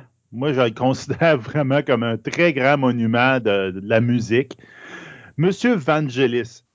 Et c'est un monument de la musique, pas nécessairement à cause du fait qu'il a réalisé plusieurs trames sonores de films, mais notamment à cause de la diversité euh, de son type de musique et surtout le fait que d'une trame sonore à l'autre, il se répétait jamais. Donc c'est ça qui faisait en sorte qu'il était si mémorable. Euh, Evangelos Odysseas Papatanasio euh, est né le 29 mars 1943 à Agria, euh, qui est une petite ville côtière de Magnésie en Grèce, et il va grandir à Athènes. Et dès l'âge de 4 ans, il va développer un intérêt pour la musique en jouant sur le piano, le piano familial pardon, dans le salon. Et à l'âge de 6 ans, eh bien, ses parents vont l'inscrire dans des cours de musique. Mais pas vraiment très intéressé par les cours de musique, M. Vangelis, parce que lui, il préférait vraiment développer sa propre technique et ses propres sons, euh, allant même par moments euh, euh, placer des, des, cannes de conserve, des choses comme ça, dans le piano familial, question d'avoir une nouvelle sonorité au niveau du, piano et du son. Donc, il va développer son propre style avec les années, puis il n'a jamais vraiment été très fort au niveau de l'école. D'ailleurs, il a toujours dit que s'il avait été euh, à l'école de musique, probablement que son style aurait disparu qu'il serait devenu un musicien conventionnel. Euh, dès l'âge de 12 ans, il va développer un intérêt pour le jazz et le rock. Et finalement, à l'âge de 15 ans, il va former avec des étudiants euh, ou des amis des groupes de musique scolaire, mais pas pour devenir un musicien nécessairement, mais beaucoup plus pour s'amuser à cette époque-là. Euh, à l'âge de 18 ans, Vangelis va acquérir son premier orgue, qui est de marque Hammond, avant qu'arrive en 1963 ce moment où Vangelis, avec trois amis euh, d'école, vont fonder un groupe rock euh, de cinq musiciens qui va s'appeler The Formings, un groupe qui va au début jouer beaucoup de ce qu'on appelle des covers, c'est-à-dire qu'on prend des œuvres qui ont déjà été ou qui sont déjà existantes et on va tout simplement les adapter. Mais on va également jouer beaucoup de matériel original qui vont être écrites et créées en partie, euh, puis en grande partie par Vangelis. Euh, après neuf singles, donc neuf chansons et un EP, ce qui veut dire un 33 tours, euh, qui a été réalisé pour la période des fêtes de Noël et qui vont tous rencontrer un énorme succès à travers l'Europe, eh bien, le groupe va se dissoudre tout simplement en 1966. Après la dissolution euh, du groupe The Formings, eh bien, Vangelis va passer les deux années suivantes à principalement travailler en studio et produire des œuvres avec d'autres artistes de nationalité grecque. Euh, c'est à ce moment-là aussi qu'il va commencer à travailler pour le cinéma. Il va d'ailleurs réaliser euh, trois trames sonores de films pour trois films grecs, soit, puis vous me pardonnerez, je vais vous donner les titres français parce que les titres en, en grec, je n'ai pas nécessairement une bonne prononciation, mais on avait Mon frère, euh, l'agent de la circulation en 1963, euh, qui a été réalisé par Flippos euh, Philatkos. après ça, on a eu 5000 mensonges en 1966. Et finalement, To prosopo tis medusas de Nikos Kondouras, qui a été réalisé en 1967. Euh, pendant ce temps-là, à travers ça, bien, il va travailler sur d'autres films, dont notamment Frenzy en 1966 du réalisateur Ian Christian, Apollo Goes on Holiday en 1968 du réalisateur George Skalanaski et Antique Rally en 1966. Puis, en 1968, alors que Vangelis a 25 ans, euh, il quitte la Grèce pour aller à Londres, mais malheureusement, lorsqu'il va arriver là-bas, il va se refuser l'entrée et il va être obligé de se diriger en direction de Paris où il va s'installer pendant plus de six ans. C'est à cet endroit-là qu'il va former le groupe rock progressif Aphrodite's Child, euh, où est-ce que leur premier euh, single, Rain and Tears, va être un succès commercial en Europe et va être suivi euh, d'albums tels que End of the World en 1968 et It's Five O'Clock en 1969. Finalement, c'est Vangelis qui va concevoir l'idée du troisième album qui va s'intituler 666, un album qui va être à double concept euh, basé sur le livre de l'Apocalypse de la Bible. Donc, euh, bien sûr, ce n'est pas une très bonne idée de concevoir un album sur, euh, le chiffre du démon, puisque durant l'enregistrement de 666, il y aura euh, d'énormes tensions entre les membres du groupe, ce qui fait qu'on va se séparer en 1971 et Vangelis va partir de son côté, mais va quand même produire les futurs albums et chansons simples, je dirais, ou les singles, deux chanteurs euh, du groupe Aphrodite's euh, Child, c'est-à-dire Demis Roussos, ce qui va à ce moment-là permettre à Vangelis de, euh, je pourrais vous dire, se créer une façon de travailler, c'est-à-dire que au lieu d'aller dans le commercial et de faire plein de choses différentes, il préfère travailler avec des gens avec qui il aime travailler. Et c'est quelque chose que vous allez revoir plus tard dans sa carrière parce qu'il va refuser à un certain moment donné de devenir une machine à composition de musique hollywoodienne pour tout simplement s'en aller travailler avec des gens avec qui il se sentait très bien. De 1970 à 1974, Vangelis va participer à divers projets solo au cinéma et à la télévision, ainsi qu'au théâtre. Euh, dans ses partitions, on peut souligner les films Sex Power en 1970, ainsi que Jérusalem en 1972 et finalement Amoré en 1974. À partir de 1971, il va participer à une série de jam sessions avec différents musiciens. Jam session, c'est-à-dire qu'il va aller euh, dans des endroits où est-ce qu'il va faire euh, des créations musicales avec plein de musiciens. Mais malheureusement, ça va aboutir à deux albums qui vont sortir sans l'autorisation de Vangelis en 78, soit Hypothesis et, The Dragon. Euh, Vangelis ne sera pas content de ça et il va même intenter une poursuite en justice pour faire retirer du marché ses albums. Donc, c'est des choses qui sont encore accessibles, mais à très bas niveau, puisque bien sûr, euh, on a eu le temps d'en vendre quelques-uns avant que les albums soient retirés du marché. Puis en 1972, euh, Vangelis va voir la sortie de son premier album solo qui s'intitule Fais que ton rêve soit plus long que la nuit, euh, ou si vous préférez en anglais, Make Your Dream Last Longer Than the Night. Euh, c'est inspiré principalement, là, cet album-là, par les émeutes étudiantes françaises qui, ont, qui sont survenues en France en 1968. Donc, Vangelis avait décidé d'écrire un genre de poème symphonique pour expliquer sa solidarité envers les étudiants. Puis par la suite, bien, il va travailler pour un documentaire sur la faune, euh, un album qui va devenir d'ailleurs très populaire par la suite parce que cet album-là va s'intituler L'Apocalypse des animaux. Donc c'est un album qui va sortir en 1973 et euh, c'est le premier de trois albums qui vont être euh, créés de la sorte puisqu'il va recréer deux nouveaux albums de cette manière-là lorsqu'il va signer avec la RCA en 1975, soit La Fête sauvage et Opéra sauvage. Donc, euh, on revient un petit peu en arrière, puisqu'en 73, après la sortie de L'Apocalypse des animaux, Vangelis va sortir son deuxième album solo, qui est Earth, euh, avant bien sûr de quitter Paris en 1974 pour finalement être capable d'aller résider à Londres, où justement l'année suivante, il signera ce fameux contrat d'enregistrement avec la RCA, qui va lui permettre de, réaliser plusieurs albums, dont euh, Heaven and Hell, qui est sorti en décembre 75 bien sûr La Fête sauvage en 76 et Opéra sauvage en 79, avant bien sûr de réaliser un autre album qui s'appelle Odesse, qui va comprendre des, chansons folkloriques de la Grèce euh, qui est interprétée par Vangelis et l'actrice grecque très populaire à l'époque, euh, Irene Papas. Euh, après le succès incroyable de ses œuvres, eh bien, notre ami Vangelis va participer avec d'autres musiciens pour faire différentes chansons ou différents albums, incluant Short Stories en 1980, mais il va travailler aussi sur des chansons comme Les Amis euh, de M. Cairo, Private Collection et A Page of Life, qui sont tous sortis en 1981, 83 et 91. Euh, il y avait également euh, des chansons comme I Hear You Now ou I'll Find My Way Home et surtout State of Independence, qui, va être, qui va devenir une chanson très populaire de la chanteuse Donna euh, Summers.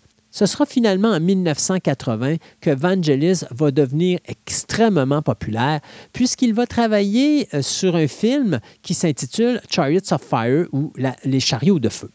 Alors, le film qui fut réalisé en 1981 sera extrêmement populaire tant au niveau commercial qu'au niveau critique et ramènera justement Evangelis en mars 82 son tout premier Oscar qu'il remportera bien sûr pour la meilleure musique originale pour un film.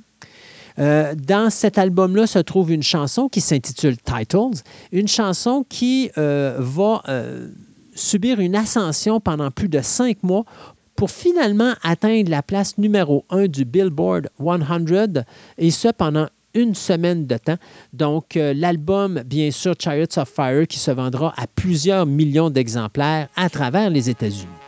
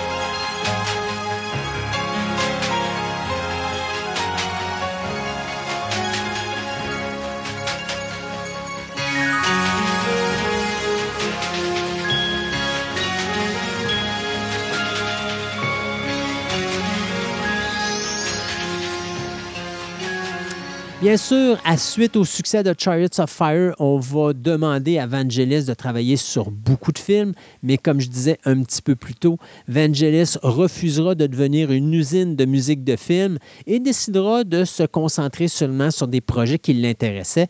Et donc, en 1981, il va travailler sur le film documentaire Pablo Picasso peintre du, réalisateur français Frédéric Rossif, avant d'être euh, approché par Costa Gavras pour travailler sur la trame sonore du film Missing en 1982, euh, trame qui lui vaudra une nomination au BAFTA Award qui correspond aux Oscars, mais du côté britannique.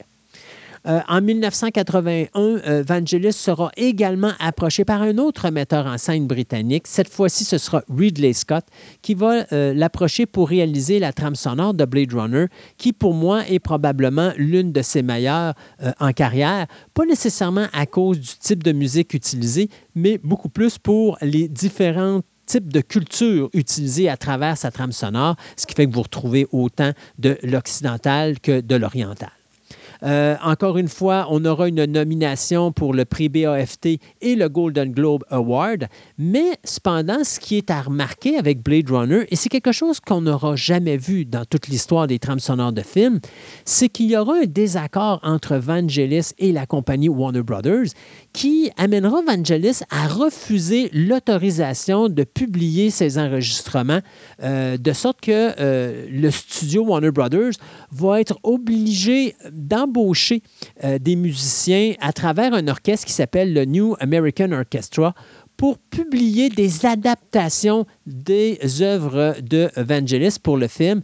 Et il faudra plus de 12 ans avant d'avoir le travail de Vangelis pour Blade Runner sortir au grand public. Ça, ça se fera en 1994 et il faudra même attendre plus longtemps, soit dans les années 2000, avant d'avoir ce coffret avec trois disques où est-ce que là, on retrouvera tout le travail que Vangelis avait accompli pour le film Blade Runner, dont je vous fais écouter ici un extrait.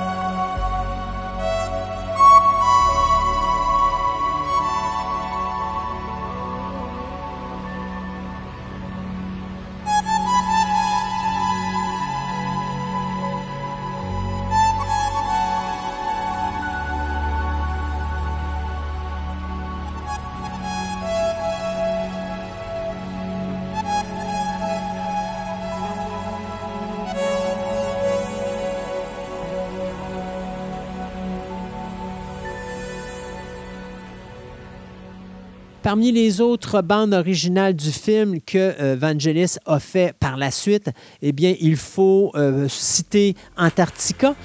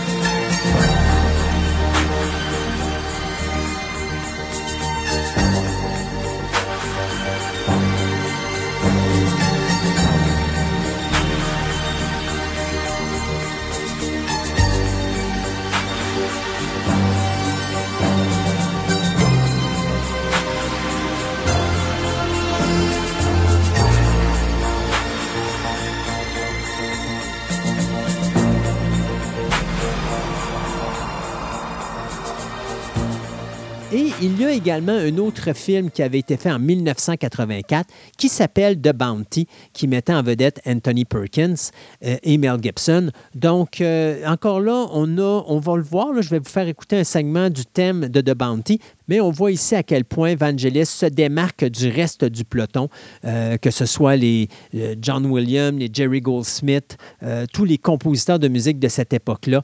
c'est vraiment un style de musique qui est totalement différent, qui fait en sorte que Vangelis est totalement à part de ce groupe de compositeurs de musique.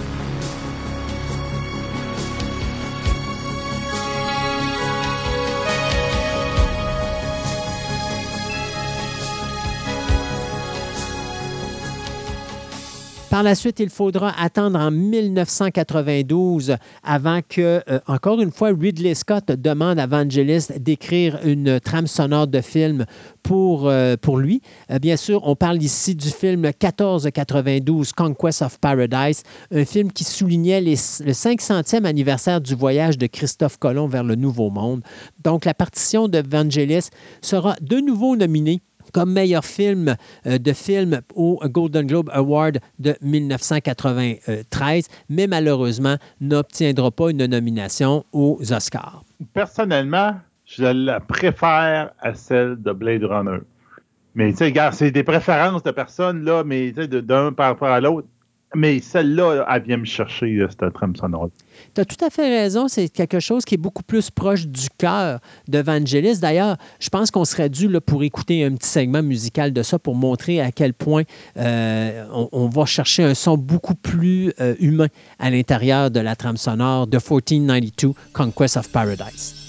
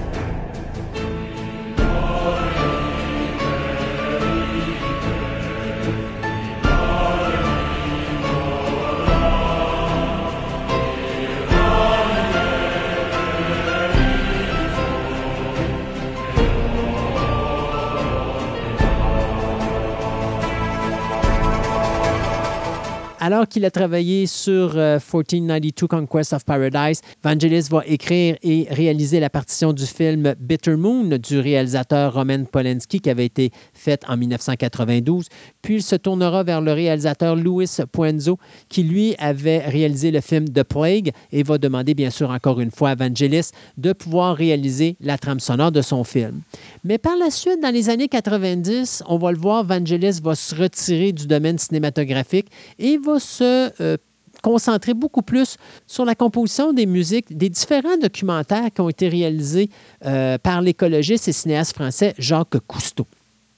Euh, on va attendre en 1996 avant de revoir Vangelis derrière une partition musicale cinématographique. Ce sera le film Cavafi en 1996 qui bénéficiera bien sûr de la musique extraordinaire du compositeur. Euh, d'ailleurs, le film avait été primé au Festival international de films de Fiandre euh, et au Festival international du film de Valence. Donc, encore une fois, on avait remarqué la musique incroyable de Vangelis.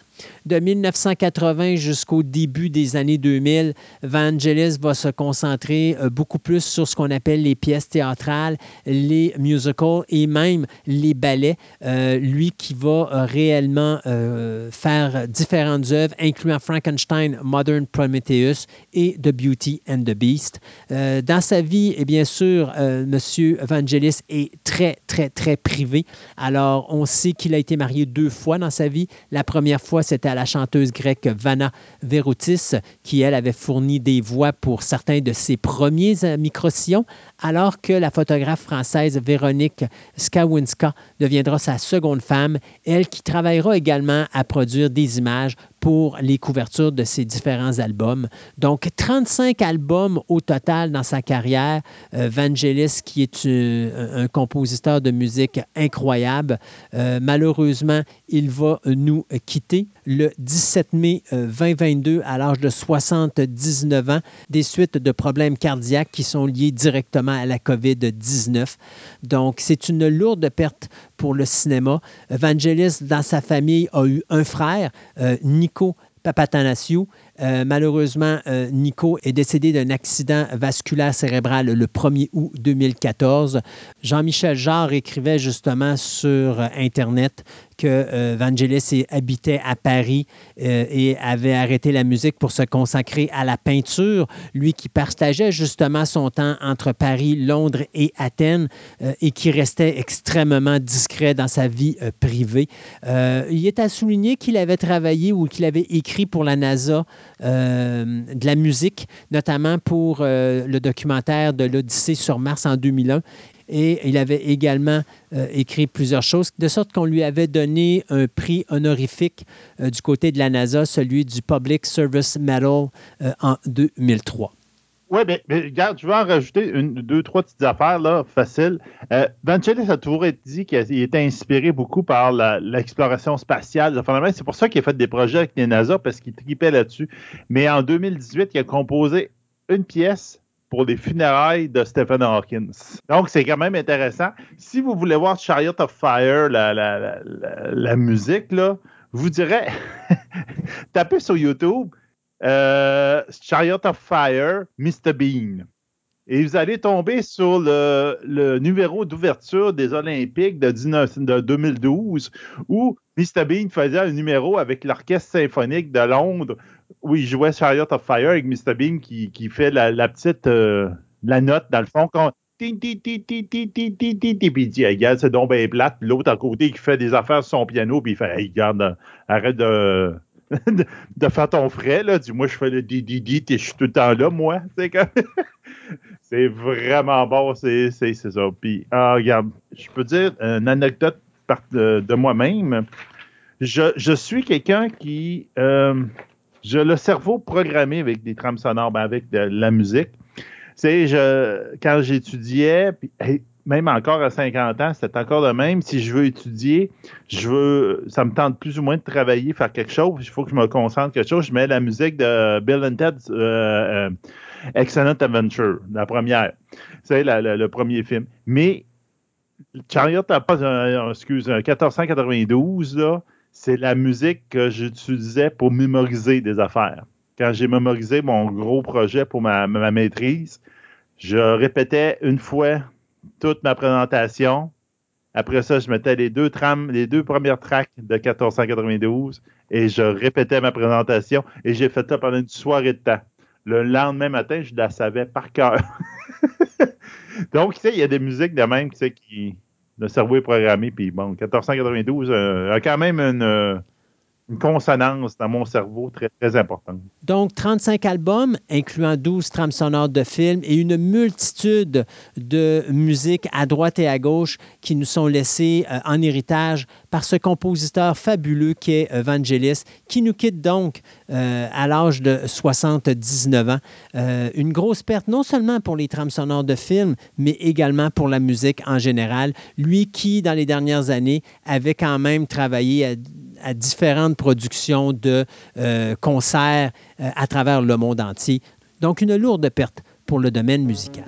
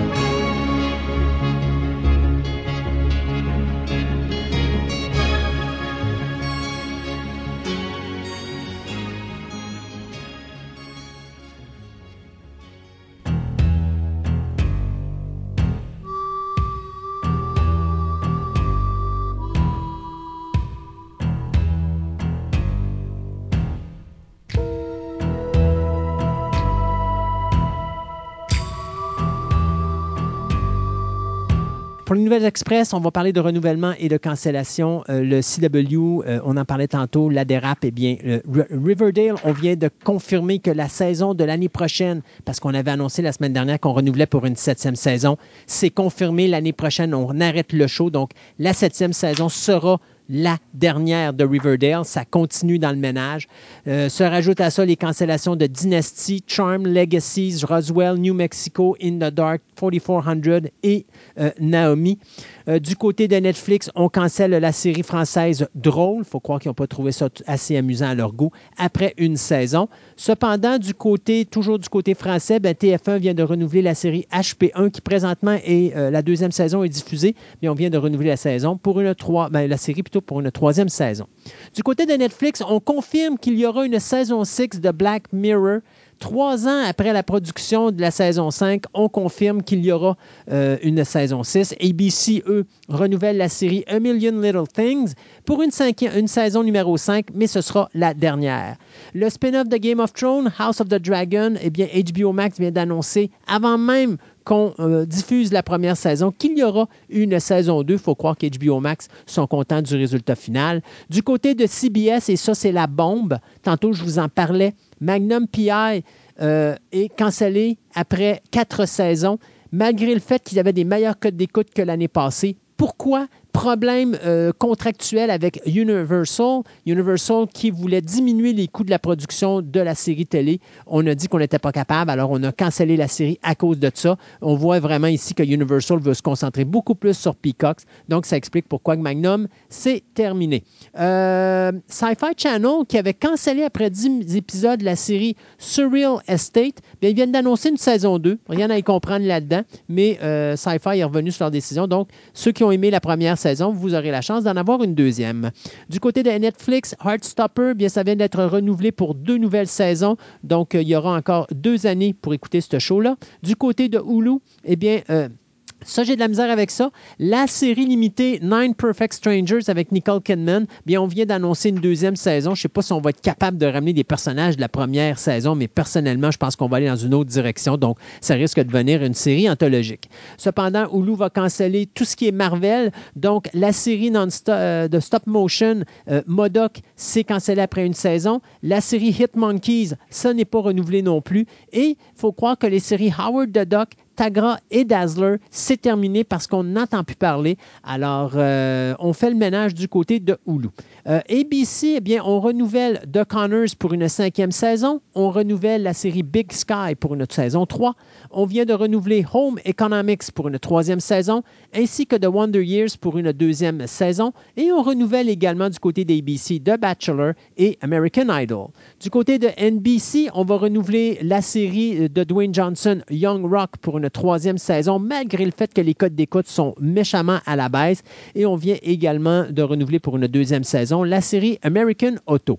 Du côté de Fox, on cancelle Our Kind of People et la série Pivoting. Du côté du Comedy, euh, du Comedy Central, pardon, on vient de renouveler une, pour la troisième saison euh, Hawk Wafina is Nora from Queens. Mais du côté de CBS, on renouvelle toutes les séries de FBI, donc FBI, FBI Most Wanted et FBI International, pas pour une, mais deux saisons chacune, ce qui veut dire qu'on aura six saisons minimum de FBI, cinq saisons minimum de FBI Wanted et trois saisons de FBI International. Du côté d'Amazon euh, Prime, on va euh, renouveler pour une quatrième saison la série Jack Ryan, mais on annonce que ce sera la dernière saison, donc on va mettre un terme à cette série-là. Du côté de CBS, eh bien, à plus de chopper la série de Magnum, on a décidé de faire la même chose avec United States of Al et Be Positive. Les deux séries sont annulées après deux saisons. Et on vient également de couper les séries How We Roll et Good Sam. Du côté de NBC, on cancelle la série de Ted Danson, Mr. Mayor, et bien sûr la série Canon, qui les deux séries sont cancellées après deux saisons. Et finalement, NBC qui cancelle The Endgame après juste une saison. Le pire réalisateur de toute l'histoire du cinéma, Huey Ball, sera de retour derrière la caméra. On lui a trouvé le moyen de lui donner 25 millions de dollars pour réaliser un film qui va s'appeler Ness. Bien sûr, vous aurez deviné qu'on parle ici de Elliot Ness, le gars qui a arrêté Al Capone. Mais le film va se passer plus tard, alors que Elliot Ness essaye d'arrêter un meurtrier en série du nom du, du Butcher of Kingsbury Run. C'est basé supposément sur une histoire vraie. Alors, c'est Whitney euh, Scott Bain qui va écrire le scénario de ce film, dont le euh, tournage devrait débuter l'année prochaine.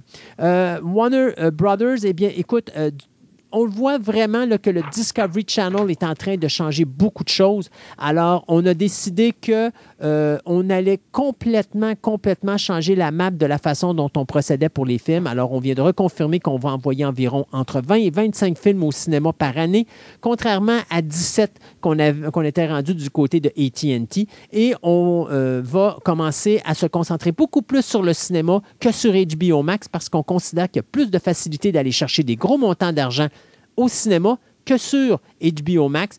Vraiment une très bonne décision de votre part. Mais ça, ça amène des décès, notamment le projet Wonder Twins qui devait mettre en vedette KJ Appa et Isabelle May. Eh bien, le show est annulé. Un show qui devait coûter 75 millions de dollars. Ben, on a considéré que c'était beaucoup trop élevé pour HBO Max. Et au lieu de l'envoyer au cinéma, ben, on a décidé tout simplement d'arrêter la série. Du côté de Bad Girl, on n'y touche pas parce que le tournage est terminé. Et Blue Beetle, ben, on avait déjà fait le shift au cinéma. Donc, ça, c'est des projets qu'on ne touchera pas.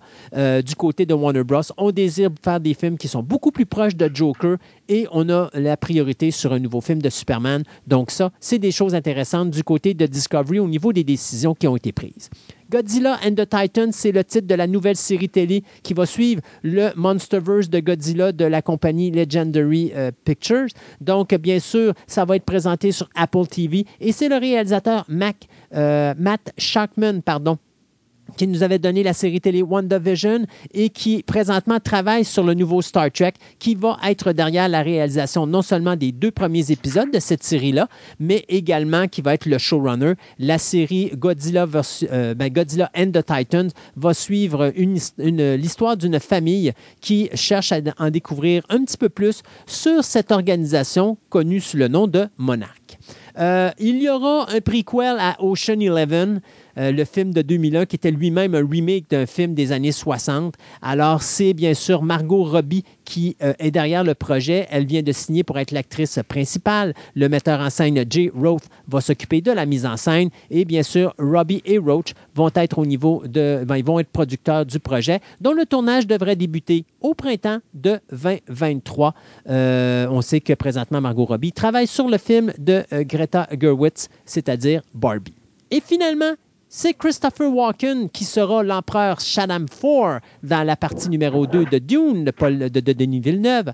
Le film, dont le tournage devrait débuter en juillet à Budapest, va également mettre en vedette Florence Pugh et euh, Austin Butler, qui, bien sûr, vont interpréter les personnages de la princesse Irulan et de Fide. Donc, bien sûr, on confirme la présence de Timothy présente, on confirme également la présence de Zendaya, Rebecca Ferguson, Xavier euh, Bardem et, bien sûr, Joss Brolin. Donc, Dune numéro 2 avec Christopher Walken.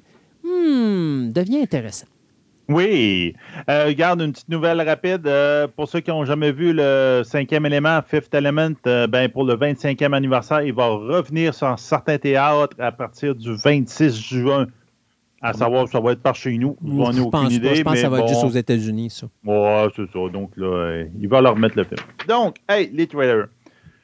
Les trailers, il y en a une barge. Et j'ai même pas été capable de toutes les mettre. Il y en a que je vais trouver de pousser la semaine prochaine. Donc, Avatar, The Way of, the, uh, of Water, qui va être le 18 décembre euh, au cinéma. Ben, on a finalement un, un trailer du film qui s'est fait attendre pendant euh, des années et des années et des années. Bon, ben c'est ça. C'est un c'est pas un trailer, c'est un teaser plus. Ça vous donne une idée pour voir revenir. J'ai pas aimé la musique qu'il y avait dans le, dans le, dans le trailer. Je sais pas, là. Mais, Mais bon, le visuel en donne quoi? le visuel, il est très beau, là. Ouais. Il est numéro un. J'espère au budget qui coûte. C'est ça. Love, Death and Robot, saison 3, on a droit à un trailer, puis il est déjà sorti Hmm. déjà en ondes, ce ouais. moment en ondes sur Netflix, donc euh, allez le voir.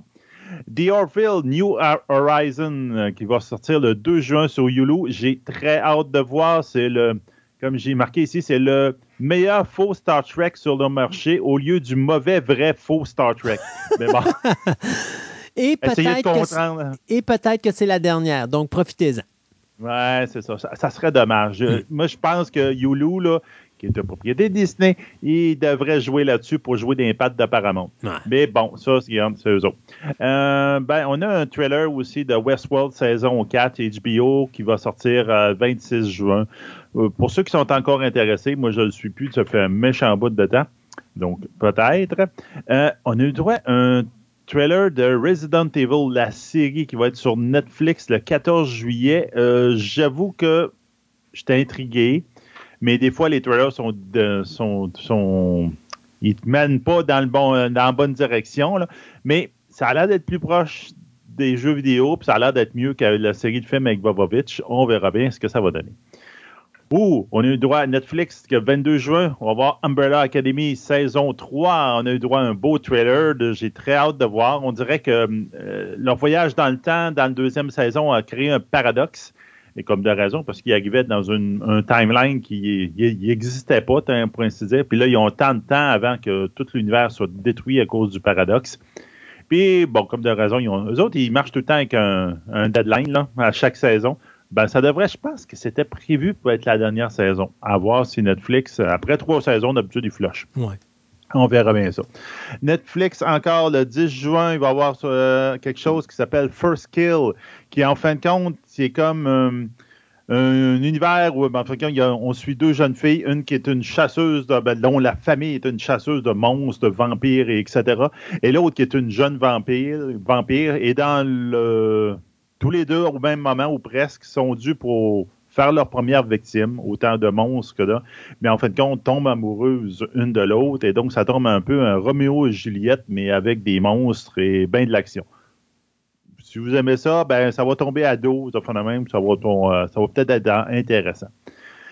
She-Hulk, on en a parlé. Donc, She-Hulk, euh, Attorney in Law. Donc, on a droit à un trailer finalement le 17 août qui va sortir sur Disney+. Euh, ça a l'air d'être vraiment. Il ne cache pas. C'est plus un style comédie avec la cousine de Banner qui va acquérir ses pouvoirs de Hulk à cause d'une transfusion de sang.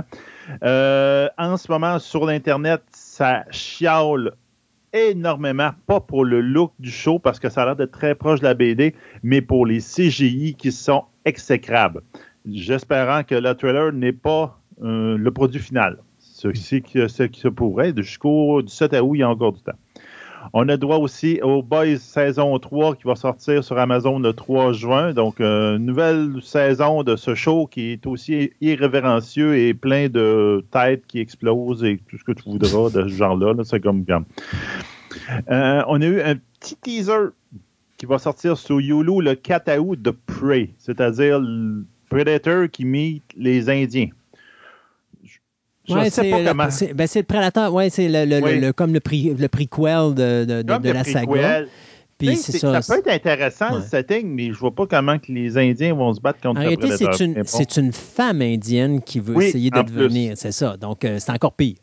c'est encore pire. Mais c'est- en tout cas, je sais pas comment que les, les- les- ils vont tirer du gun dessus puis tout. En. Non, ils n'ont pas de gun. Il va falloir Non, non, mais des pas les. Indiens. Pour les Indiens, non, mais les, les aliens, euh, ben, les prédateurs, ils vont garder, en tout cas. Ça, devrait être du combat main à main parce que veut, veut pas. Un Normalement, peu de sport. ils, ils essaient de se prouver comme étant. Puis là, on parle les, les- parce que c'est des, euh, c'est des. Amérin- des Amérindiens. Oui, Donc, les Amérindiens, euh, les gens qui font partie de ce groupe-là, qui sont, qui sont confrontés aux prédateurs, sont dans un test pour montrer qu'ils sont des possibles euh, grands guerriers. Donc, C'est ça veut dire qu'ils n'ont pas d'armes, ils ont peut-être un couteau, puis de la pierre, puis des choses comme ça. Donc, ça va être vraiment, euh, d'après moi, une confrontation euh, main à main. Là. Mais à main, peut-être. En tout cas, ça Hmm. dépend comment il s'est amené. Ça, Ouais. Moi, je trouve le setting intéressant. À savoir comment ça va être amené, on verra bien. Et finalement, For All Mankind, saison 3 sur Apple, qui va sortir le 10 juin. Euh, une série que j'ai lâchée au bout de la première saison parce que, je sais pas, j'avais pas accroché, mais là, il faut que je revienne dedans parce que là, ils sont rendus à la conquête de Mars avec euh, en plus des Russes et des Américains là-dedans, donc tu as aussi une compagnie privée. Donc, il revient pas mal à ce qu'on vit présentement. Donc, je trouve ça intéressant. là. c'est un bon show. C'est que si la conquête spatiale n'avait pas arrêté, puis la rivalité Russie, ben, URSS mhm. et États-Unis avaient continué après coup, ben, peut-être qu'on serait là. C'est quand même très réaliste comme show. Donc, j'ai hâte de voir. Merci beaucoup, Sébastien. Et puis, euh, merci à vous, les auditeurs. Et on se dit, la semaine, ben, la prochaine émission, c'est une émission spéciale. On célèbre nos cinq ans. Fait que ça ne sera pas une émission traditionnelle. Ça va sortir de, ce qu'on est habitué de faire. on va garder le segment des nouvelles, mais le reste, là, c'est. On vous en parle pas plus que ça. On vous fait la, la surprise, mais je peux vous garantir qu'il va y avoir beaucoup, beaucoup, beaucoup, beaucoup, beaucoup de monde à la prochaine émission de Fantastica. Alors, on se dit à dans deux semaines pour une autre édition de Fantástica.